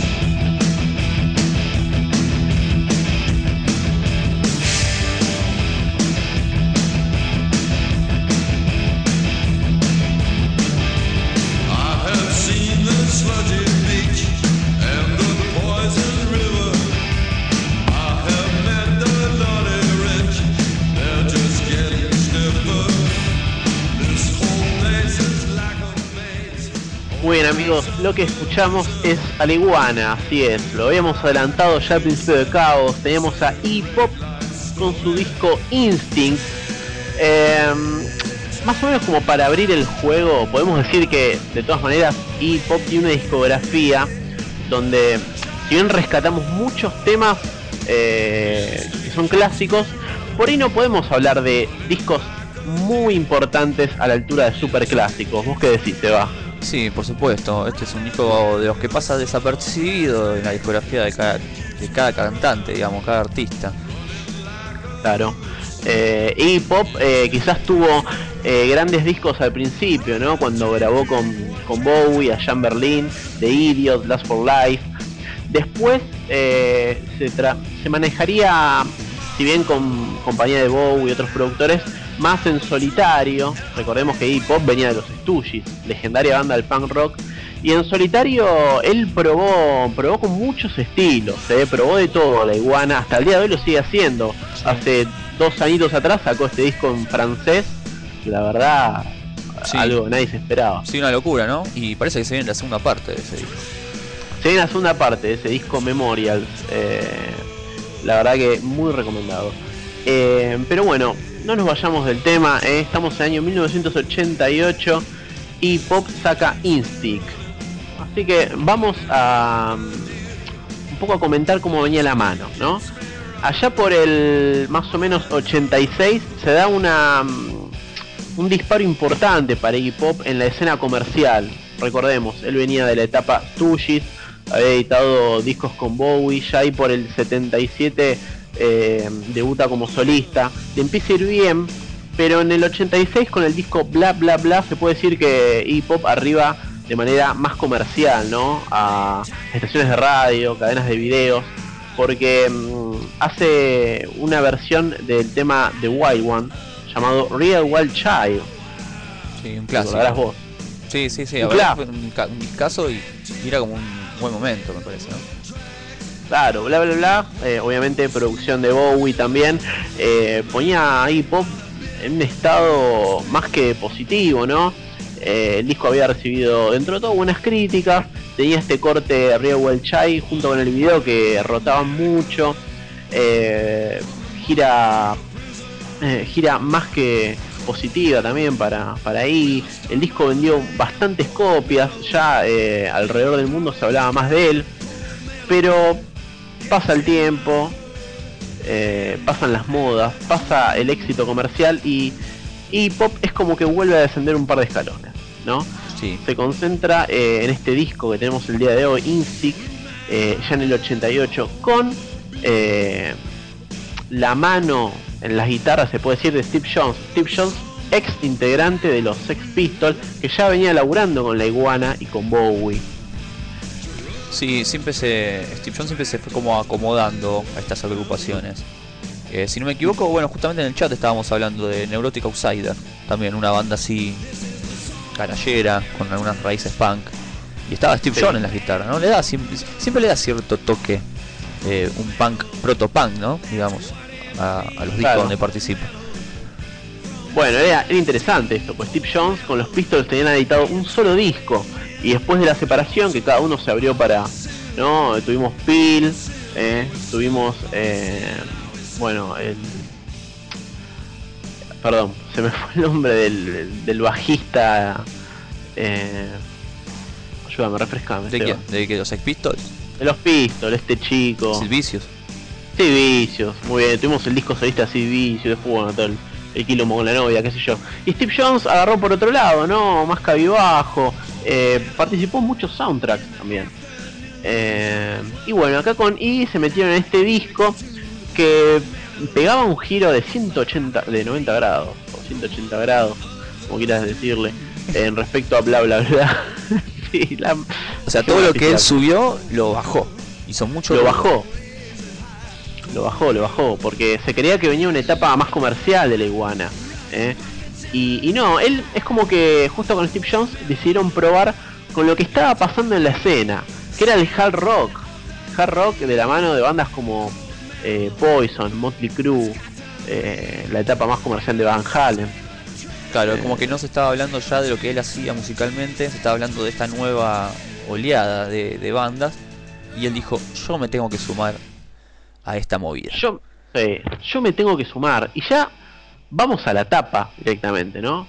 ¿Qué teníamos? En bla bla bla esa tapa blanco y negro con él ahí cruzado de brazos, bien presentado, jean, remera, pelo corto, cara de serio, onda, no me hago más el loquito, ¿eh?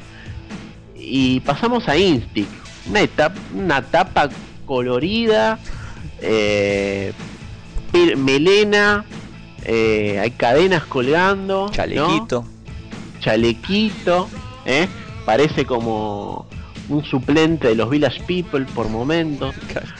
Y claro, y muestra mm, también musicalmente un contraste bastante mm, bastante distinto a bla bla bla. Este Instinct, como decimos, tiene un, un perfil musical hard rock que se acerca al heavy metal por momentos.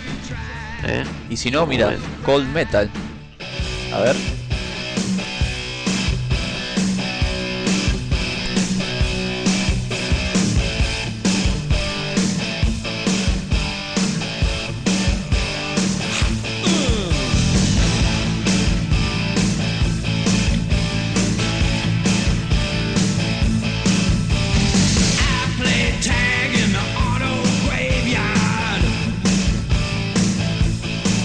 En los discos que nadie quiere escuchar. Diego está presentando a Iggy Pop. con Instinct. ¿eh? Eh, pasaba Cold Metal. Eh, como decíamos, estamos situados en el 88, ¿eh? ATV, cadena de videos, el furor por los videos. Eh, y se sumó, vale, la hacemos completa. Cold Metal tuvo video, High on You también, que era el segundo track.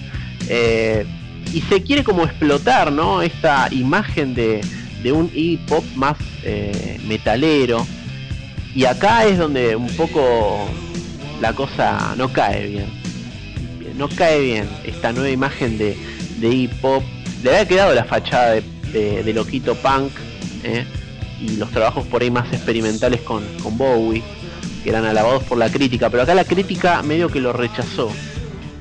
Porque ¿eh? era como un sapo de otro pozo, ¿no? Porque todas estas movidas de hard rock, sobre todo la de, lo- la de California, Los Ángeles, eh, la de Hollywood, ¿no? El famoso boulevard hollywoodense, donde todos estos grupos se juntaban a beber, a hablar de chicas, estar con chicas, vivir la vida rápida este, y terminar jóvenes, ¿no? Morir jóvenes. Y él no, no venía de esa onda. Me parece que él no, no tenía esa filosofía de vida. Si bien compartía algunas adicciones eh, con respecto a la de estas bandas, pero me parece que él venía de otra filosofía. El punk hablaba de otras cosas. eh, él se manejaba en otro ambiente. venía de otro ambiente, ¿no? Eh, se nota también un poco en la lírica, por ahí las canciones, ¿no? Eh, es como, está como más ablandadito también con las historias. Y antes tenía, tenía historias heavy para contar, ¿no? Acá como decimos es muy canción de corte, ¿no? Como que parece que todo el tiempo, tanto y como Steve Jones están buscando esta cosa de quedar bien parados con este género, ¿no? Son como medio cuidadosos. Las canciones, eh, que son 10 en total, siguen casi todas la misma línea, ¿eh? No hay algún tema que se destaque más que otro por ahí. Hay buenos riffs de Steve Jones dentro de todo, ¿no? Pero no tuvo cortes importantes, no, ninguno. No sé si de hecho está incluido en alguna de las compilaciones de Iggy encontramos temas de este disco. Ahora no me acuerdo. Pero habría que buscar, ¿no?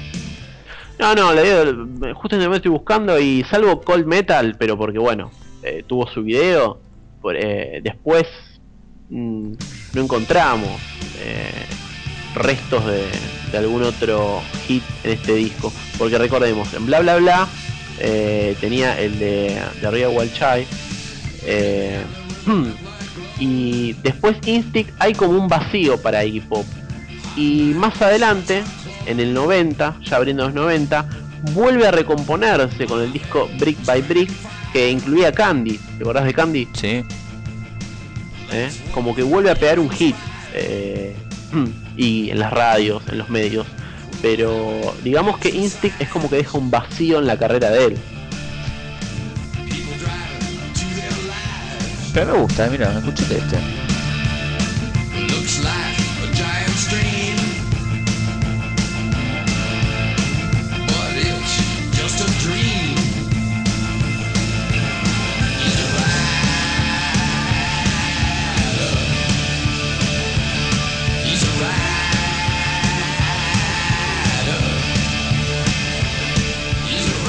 Rider. A mí me gusta eh, igualmente este disco como una alternativa dentro de la discografía de Iggy Pop.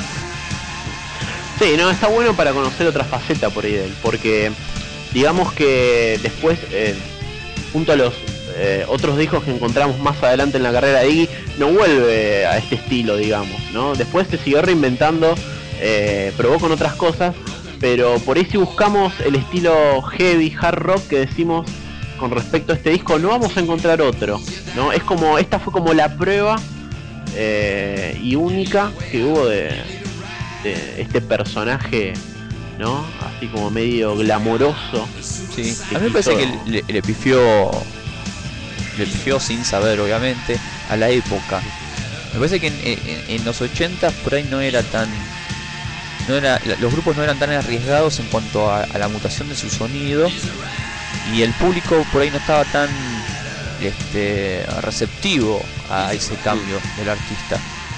Eh, qué sé Es yo, verdad. hoy están sacando un disco en francés totalmente acústico y tuvo una aclamación y una repercusión bastante aceptable, ¿o no? O sea, Sí. le fue relativamente bien. Eh, entonces, algo sucede, ¿no? Me parece que eh, es el tiempo. Me parece que no le pegó con la época en, cuanto a, a la mutación de su música. Pero es lógico que el tipo haya querido subirse al tren del hard rock, ¿no? Cuando era furor. Sí, se quiso subir al tren, pero bueno, parece que este género es como que se lo dejaban más a las bandas nuevas que aparecían en ese momento, que decían como que la sangre joven tenía mejores cosas que ofrecer. Porque bueno, Bowie que venía laburando con, con Iggy también le fue mal en esa época, ¿no? Eh, con Never Let Me Down. eh, también es como que bajó la imagen. Muchos, muchos de los artistas de los 70 y fines de los 70, en los 80 les costó mantenerse o, o al menos que, que le estén encima, ¿no? Por ahí algunos en los 90 volvieron, pero los 80 fueron jodidos para muchos. Y Pop en Y este con momento. Decime. No, no, que justamente eh, tenemos estos vacíos discográficos, en este caso Iggy Pop con Instinct, ¿no? Este disco eh, olvidado, no hubo reediciones de, esta placa. Igualmente si te gustan los discos de hard rock, te gustan las guitarras, eh, tenés a Steve Jones, o sea, ya eso es garantía, tenés a Iggy Pop, canciones un poco más tranquilas, más superficiales, y esta por ejemplo se llama Poder y Libertad.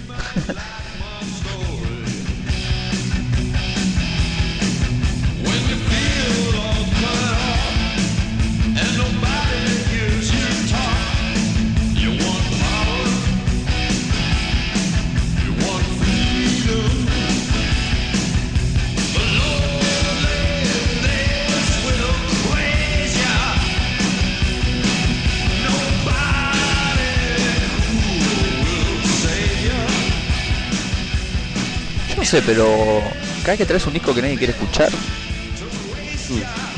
eh, me termina gustando, digo. termina gustando. Eh, sí, creo que tuvimos pocos casos donde estábamos de acuerdo en rechazar el disco. Pero sí, a mí a mí Instinct también me gusta, la verdad, tampoco es que le cierro la puerta en la cara a hip ¿no? Me parece un disco de transición por ahí. Eh, está bien, eh, se nota la mano de Steve Jones, no sé qué hubiera hecho y solo acá. Eh, está bien, no, es un disco para matarlo tampoco. Estamos justamente lo que decimos, hablando un poco el, el poco recuerdo que se tiene de este disco, es como que lo estamos reflotando. Sí. Estaba picando. Todos arrancan con ese esas guitarras. Machaque. Sí, machaque, ¿no? Chan, chan.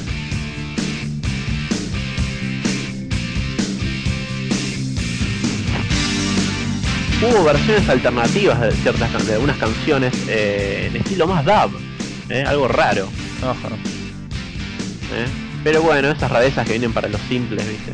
Claro. Ya vamos a tener alguno, ya vamos a tener alguno en el lado oscuro de los simples, no se preocupen. Alguno de Pop, es verdad. Un músico que no, no le dimos mucha pelota en el programa. No. Eh, y bueno. Lo recibimos por la segunda temporada, todavía no nos quedan artistas. Y venimos como muy cargados. Sí.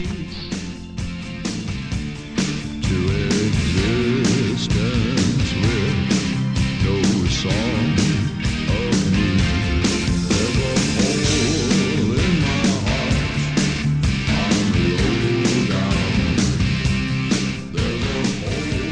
estamos picando un poquito Iggy Pop, el disco que nadie quiere escuchar. Le digo, trajo este, este disco olvidado, pobrecito. La iguana. Instinct. Sí, pobre iguana, pobre iguana. Eh, pero lo bancamos y por eso lo sacamos a la superficie para vos que no lo conocías. Instinct de Iggy Pop. Y para despedirnos podríamos ir con High on You, uno de los cortes y por ahí de los más, de los temas más gancho que tiene el disco, ¿no? De los que tiene más pinta de corte de difusión por ahí. ¿Te re- recordás el video este? Ah, lo pusiste en el muro, ¿no? Me parece. Lo puse, lo puse en el muro, si quieren chequearlo en el muro de caos está el video Hang on You que muestra un poco esta faceta que contamos de hard, hard rockera que tuvo y lo van a ver ahí arriba del escenario moviéndose para las chicas. Y bueno, vamos con High on You. Dale.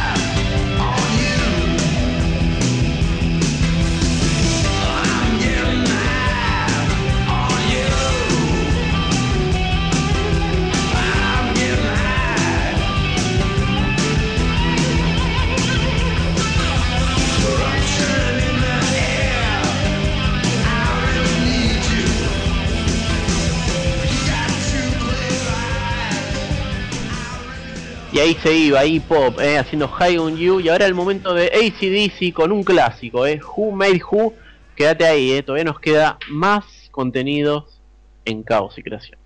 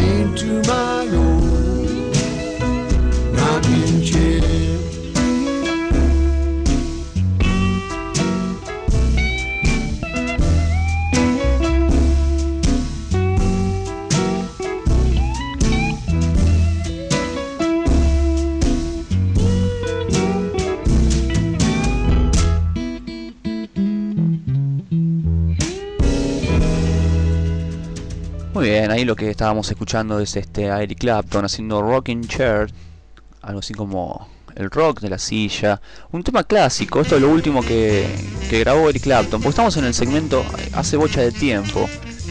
Este un segmento donde nosotros pasamos eh, lo último que grabó el artista y lo primero.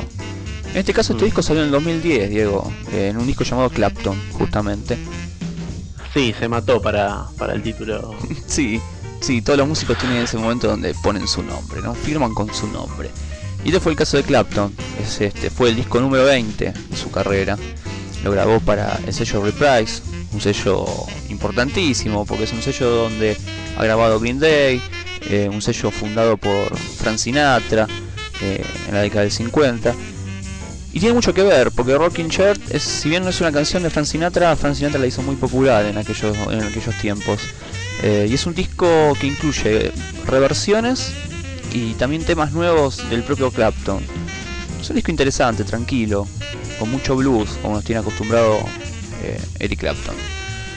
Pero hace bocha de tiempo atrás, ¿en qué andaba Eric Clapton? Andaba en un montón de, situaciones.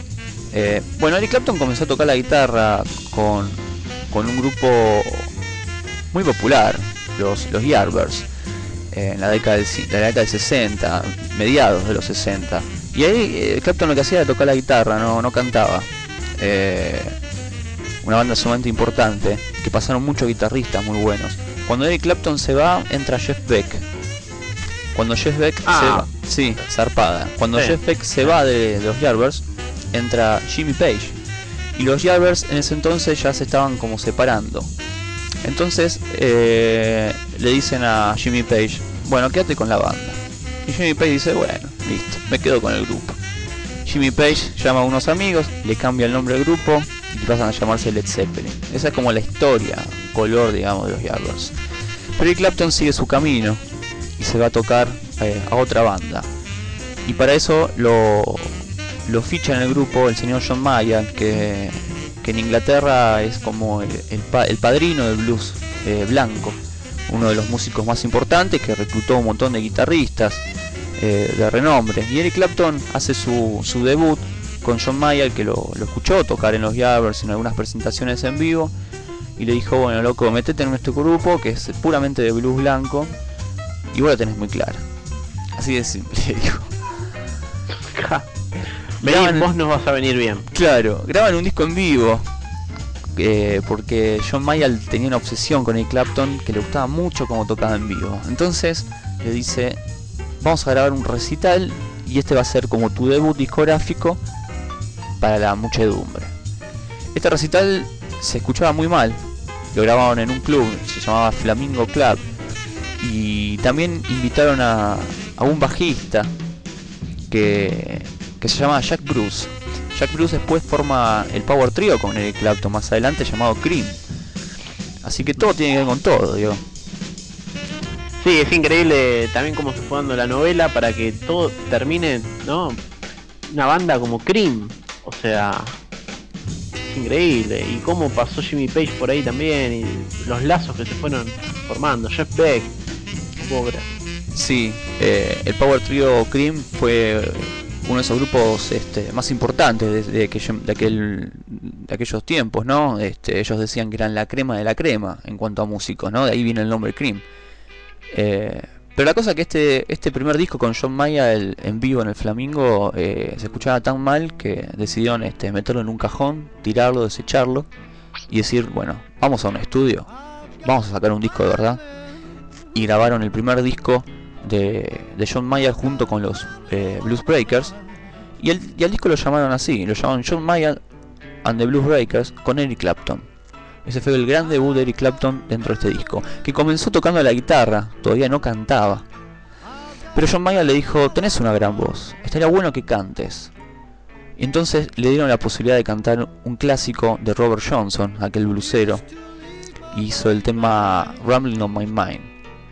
Y eso fue lo primero que Eric Clapton grabó. Entonces, hace una bocha de tiempo atrás, Clapton comenzaba su carrera como cantante también y como guitarrista haciendo este tema de Robert Johnson, Ramblin' My Mind.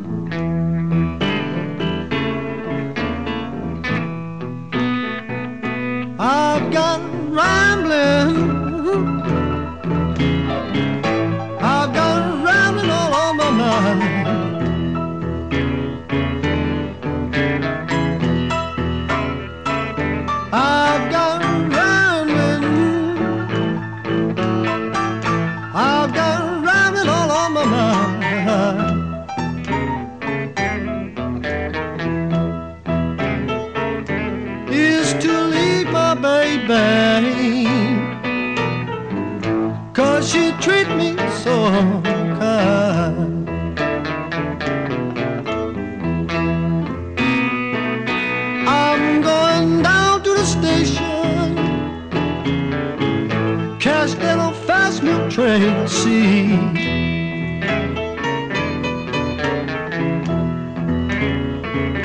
I'm going down to the station, catch that old fast train, see.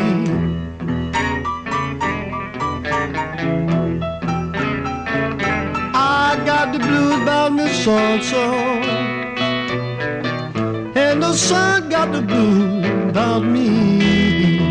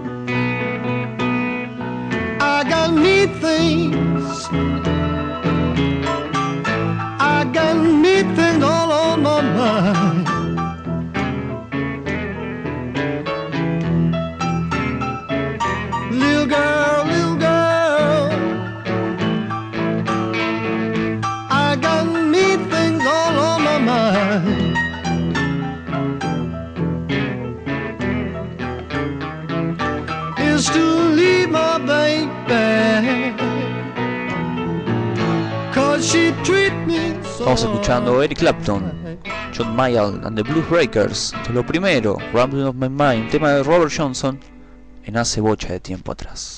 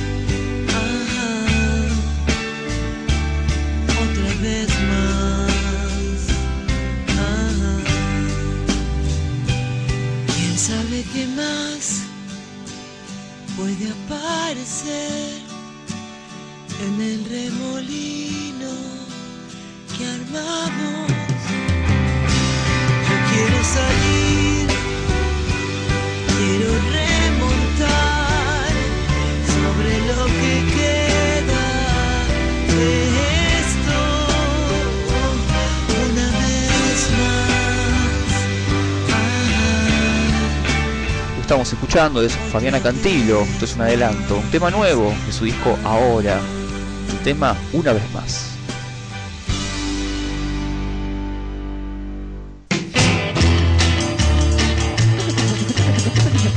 Caos y creación.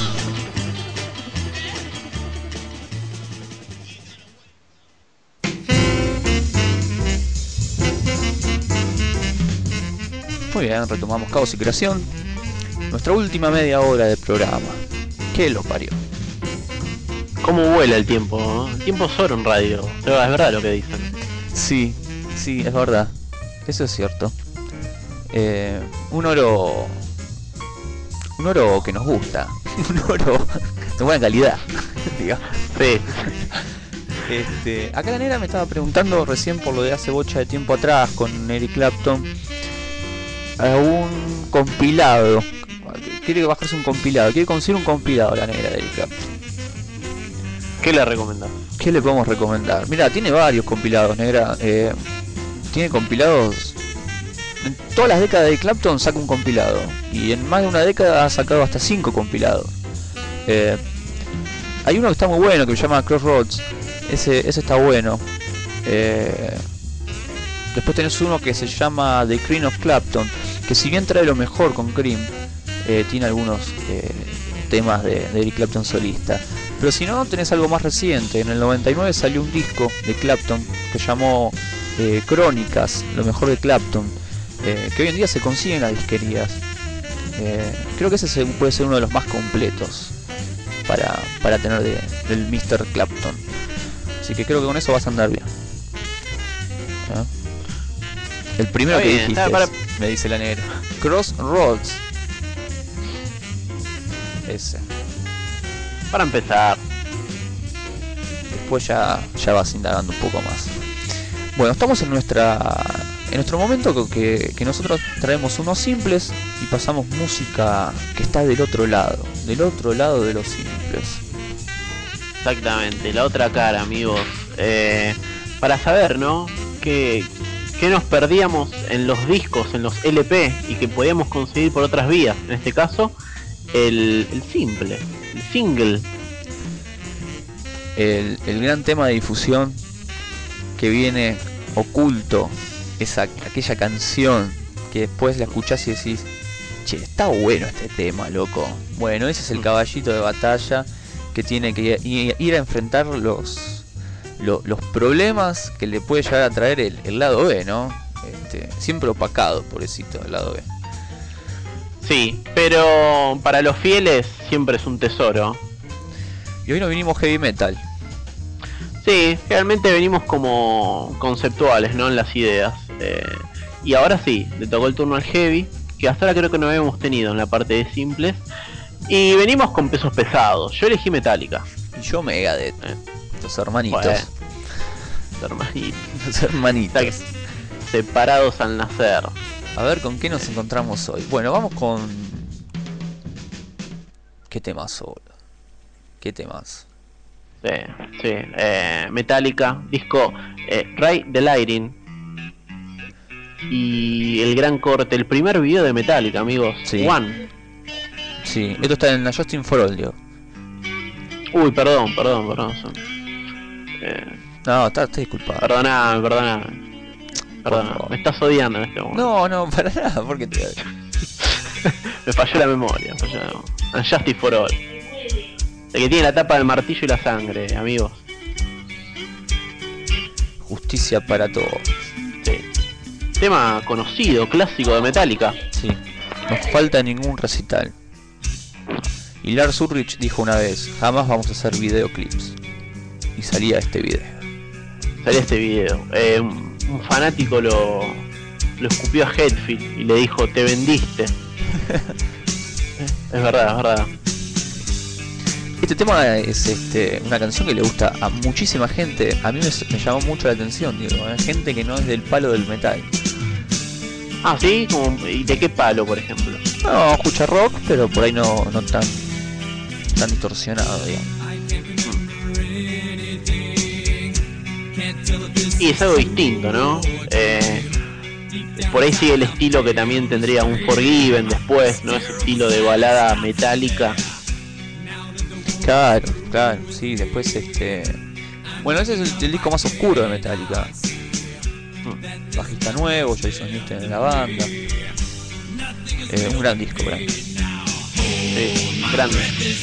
Pobre Cliff, eh, murió hace poquito. Bueno, tenemos One, un gran tema, ya todos los conocemos a One. Sí. Y el lado B. El lado B eh, se trata de un cover, si no me equivoco. Sí, sí, es un cover de Diamond Head. Diamond Head, exactamente. Un cover de. ahí de. también de hacía poquitos años, se estrenó en el 80, llamado The Prince. ¿eh? Tema que igual lo, lo incluiría en algún shows en vivo Metallica. Eh, en vivo lo hicieron cuando presentaron Garage, eh, Garage Inc., eh, aquel disco Claro. doble de, de covers. Y, y a falta de un tema de Diamond Head, ellos hicieron hasta tres temas de Diamond Head. Eran muy, son muy fanáticos de Diamond Head. Eh, Pero sí. Bueno, The Prince, sí. The No, Prince no, era el- uno. Sí. Sí, decide. No, no, bueno, este la primera vez que lo metían, ¿no? Como lado B, no, no, no estaba en un disco hasta este, hasta este momento. Claro. Después ya en los 90 con Garage Inc. eh, incluirían toda esta recopilación de, de covers, más temas nuevos. Pero en los 80 era una novedad esto. Estaba incluido únicamente en un simple. ¿eh? The Prince, esto es Metallica, haciendo el cover de Diamond Head. El lado B que incluía el simple de One. Así que con ustedes, esto es The Prince de la mano de Metallica.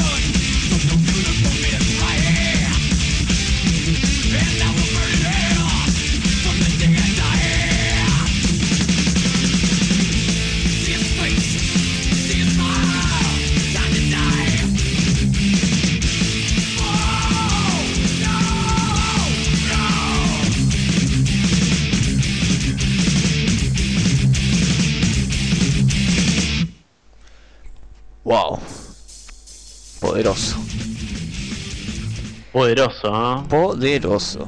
Qué lado B, Dios mío. Hermoso. Una belleza. Una belleza del trash metálica. Bueno, yo elegí a. Bueno, a Megadeth. Eh, está bien. El Colorado. El Colorado Mustang y los Super Banco, loco. Mm. Y elegí este tema. A ver si lo conocen.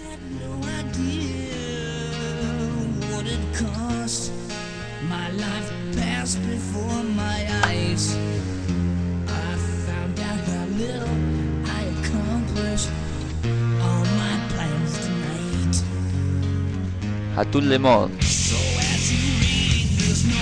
Atún. Atul. Atul Le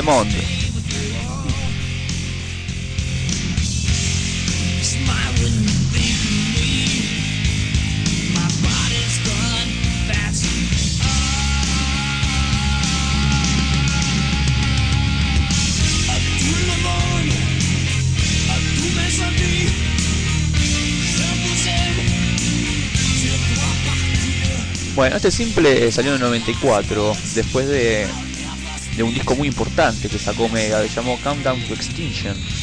Eh, un disco así trayero, muy bueno y muy popular dentro de la discografía de Megadeth. Eh, el siguiente disco llamó Eutanasia, que es este el disco donde está este tema. Este tema fue corte de difusión junto con eh, Train of Consequence, que son como los dos clásicos, ¿no? Que no pueden faltar en ningún recital de Megadeth. Este, un disco que vendió casi 2 millones de copias, digo, una, una barbaridad. Eh, uno de los primeros cassettes que tuve en mi vida, de eutanasia. Mira vos, Sí. cuántos Sí, recuerdos. eh, Sí, eh, es una lástima que lo haya perdido, porque me acuerdo, es, ¿puedes creer que me acuerdo un momento que me lo regalaron? ¿Puedes creerlo? ¿Quién te lo regaló? Eh, mi tía. Me regaló mi tía, mi tía Silvia, que le mando fuerte saludo. Que me acuerdo de ese cassette con los bebés colgando. Ahí yo estaba tan feliz. Y un fucking Walkman me des- destruyó la cinta de ese cassette. Sí, los Walkman tenían eso. Tenían esa maldad. Eh, me mató. Ese mismo año me mató a Eutanasia de Megadeth y Voodoo Lounge de los Stones. Ah, te hicieron, te hicieron mierda do- dos grandes discos. Sí, bueno, después me hizo pelota el Grandes Éxitos de Queen, el primero, el número uno. Qué mala onda ese Walkman. Sí, nada, el peor, el peor. Bueno, este disco cuando salió fue muy aclamado, porque ya venía con el éxito de Countdown to Extinction, y este disco, como habíamos dicho, el de Metallica, se había adecuado un poco más a este nuevo heavy metal, digamos, a este nuevo trash. Ese trash que servía para atraer eh, gente de otros palos, ¿no? Musicales. Eh, Claro. Pero bueno, la gente lo recibió muy bien, es un disco muy popular, siguen cantando estas canciones. Y estamos escuchando a Tout Le Monde, una canción que básicamente habla de los últimos momentos de vida de un hombre y, y todas las cosas que él eh, le dice a, a sus seres queridos, ¿no? Una canción bastante profunda la de Dave Mustaine. Pero vamos rápidamente al lado B. El tema que acompañaba a Tool Lemon en el simple. Justamente hicieron un cover, como Metallica, pero en este caso de los Sex Pistols. Eh, eh, son muy fanáticos de los Sex Pistols y ya han grabado en el Reino Unido también y lo han metido en algunos compilados. Eh, el tema que hicieron es Problems de los Sex Pistols y hasta este momento no figuraba en ningún disco, nada más como lado B. Y después con el tiempo editaron una suerte de Garage como hizo eh, Metallica. Y ahí sí, pusieron Problems, pusieron Anarquía en el Reino Unido, etcétera. Vamos con el lado B. Esto fue el lado oscuro de los simples, vamos con Megadeth haciendo Problems de los Pistols.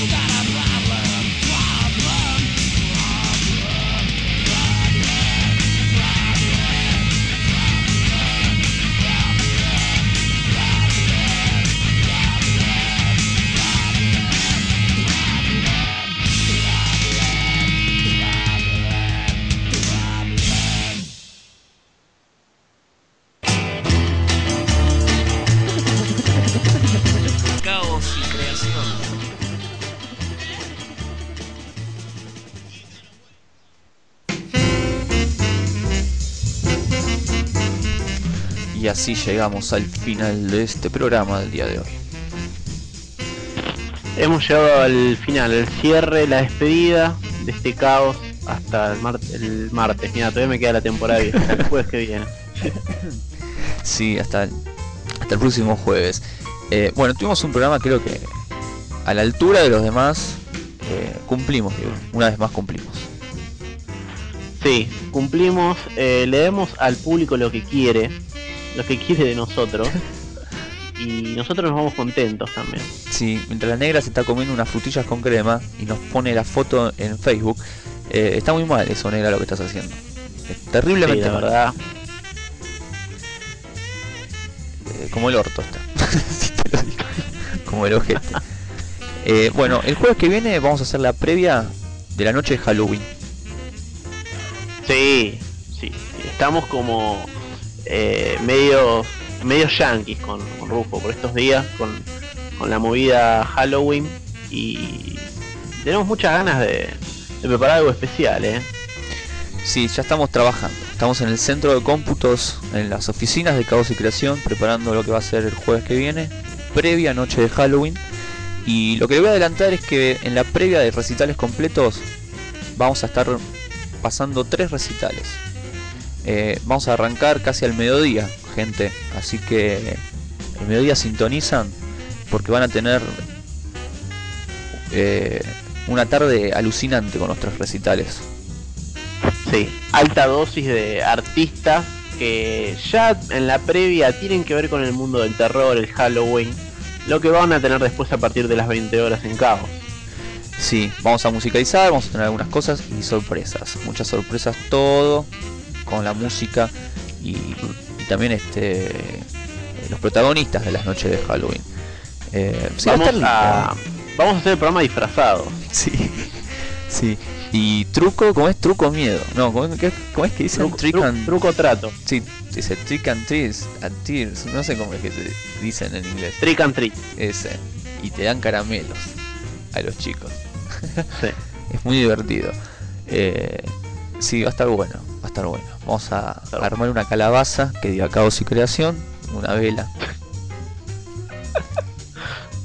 Eh, a Eh. Zoe la vamos a disfrazar de. ¿De qué la podemos- del, del grito.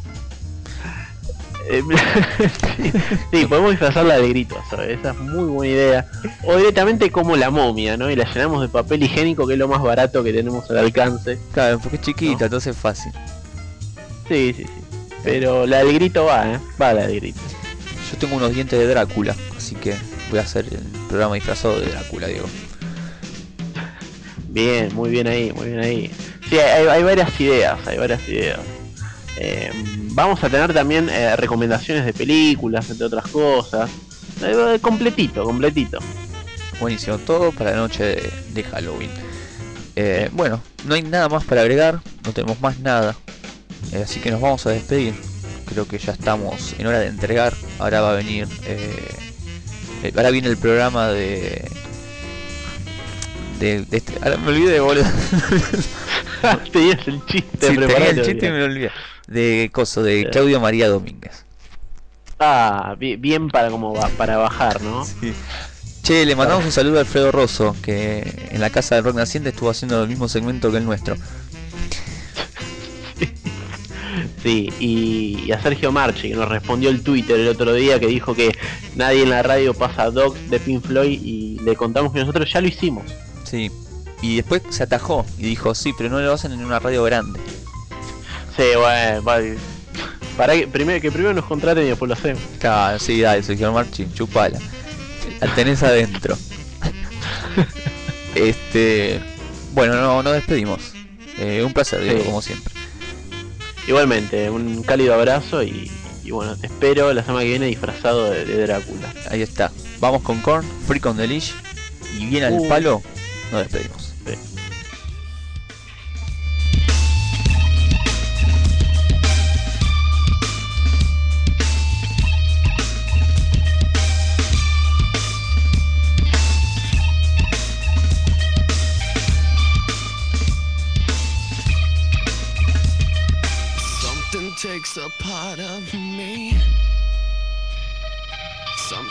lost and never seen. Every time I stop to believe, something's raped and taken from me, from me. Life's gotta always be messing with me.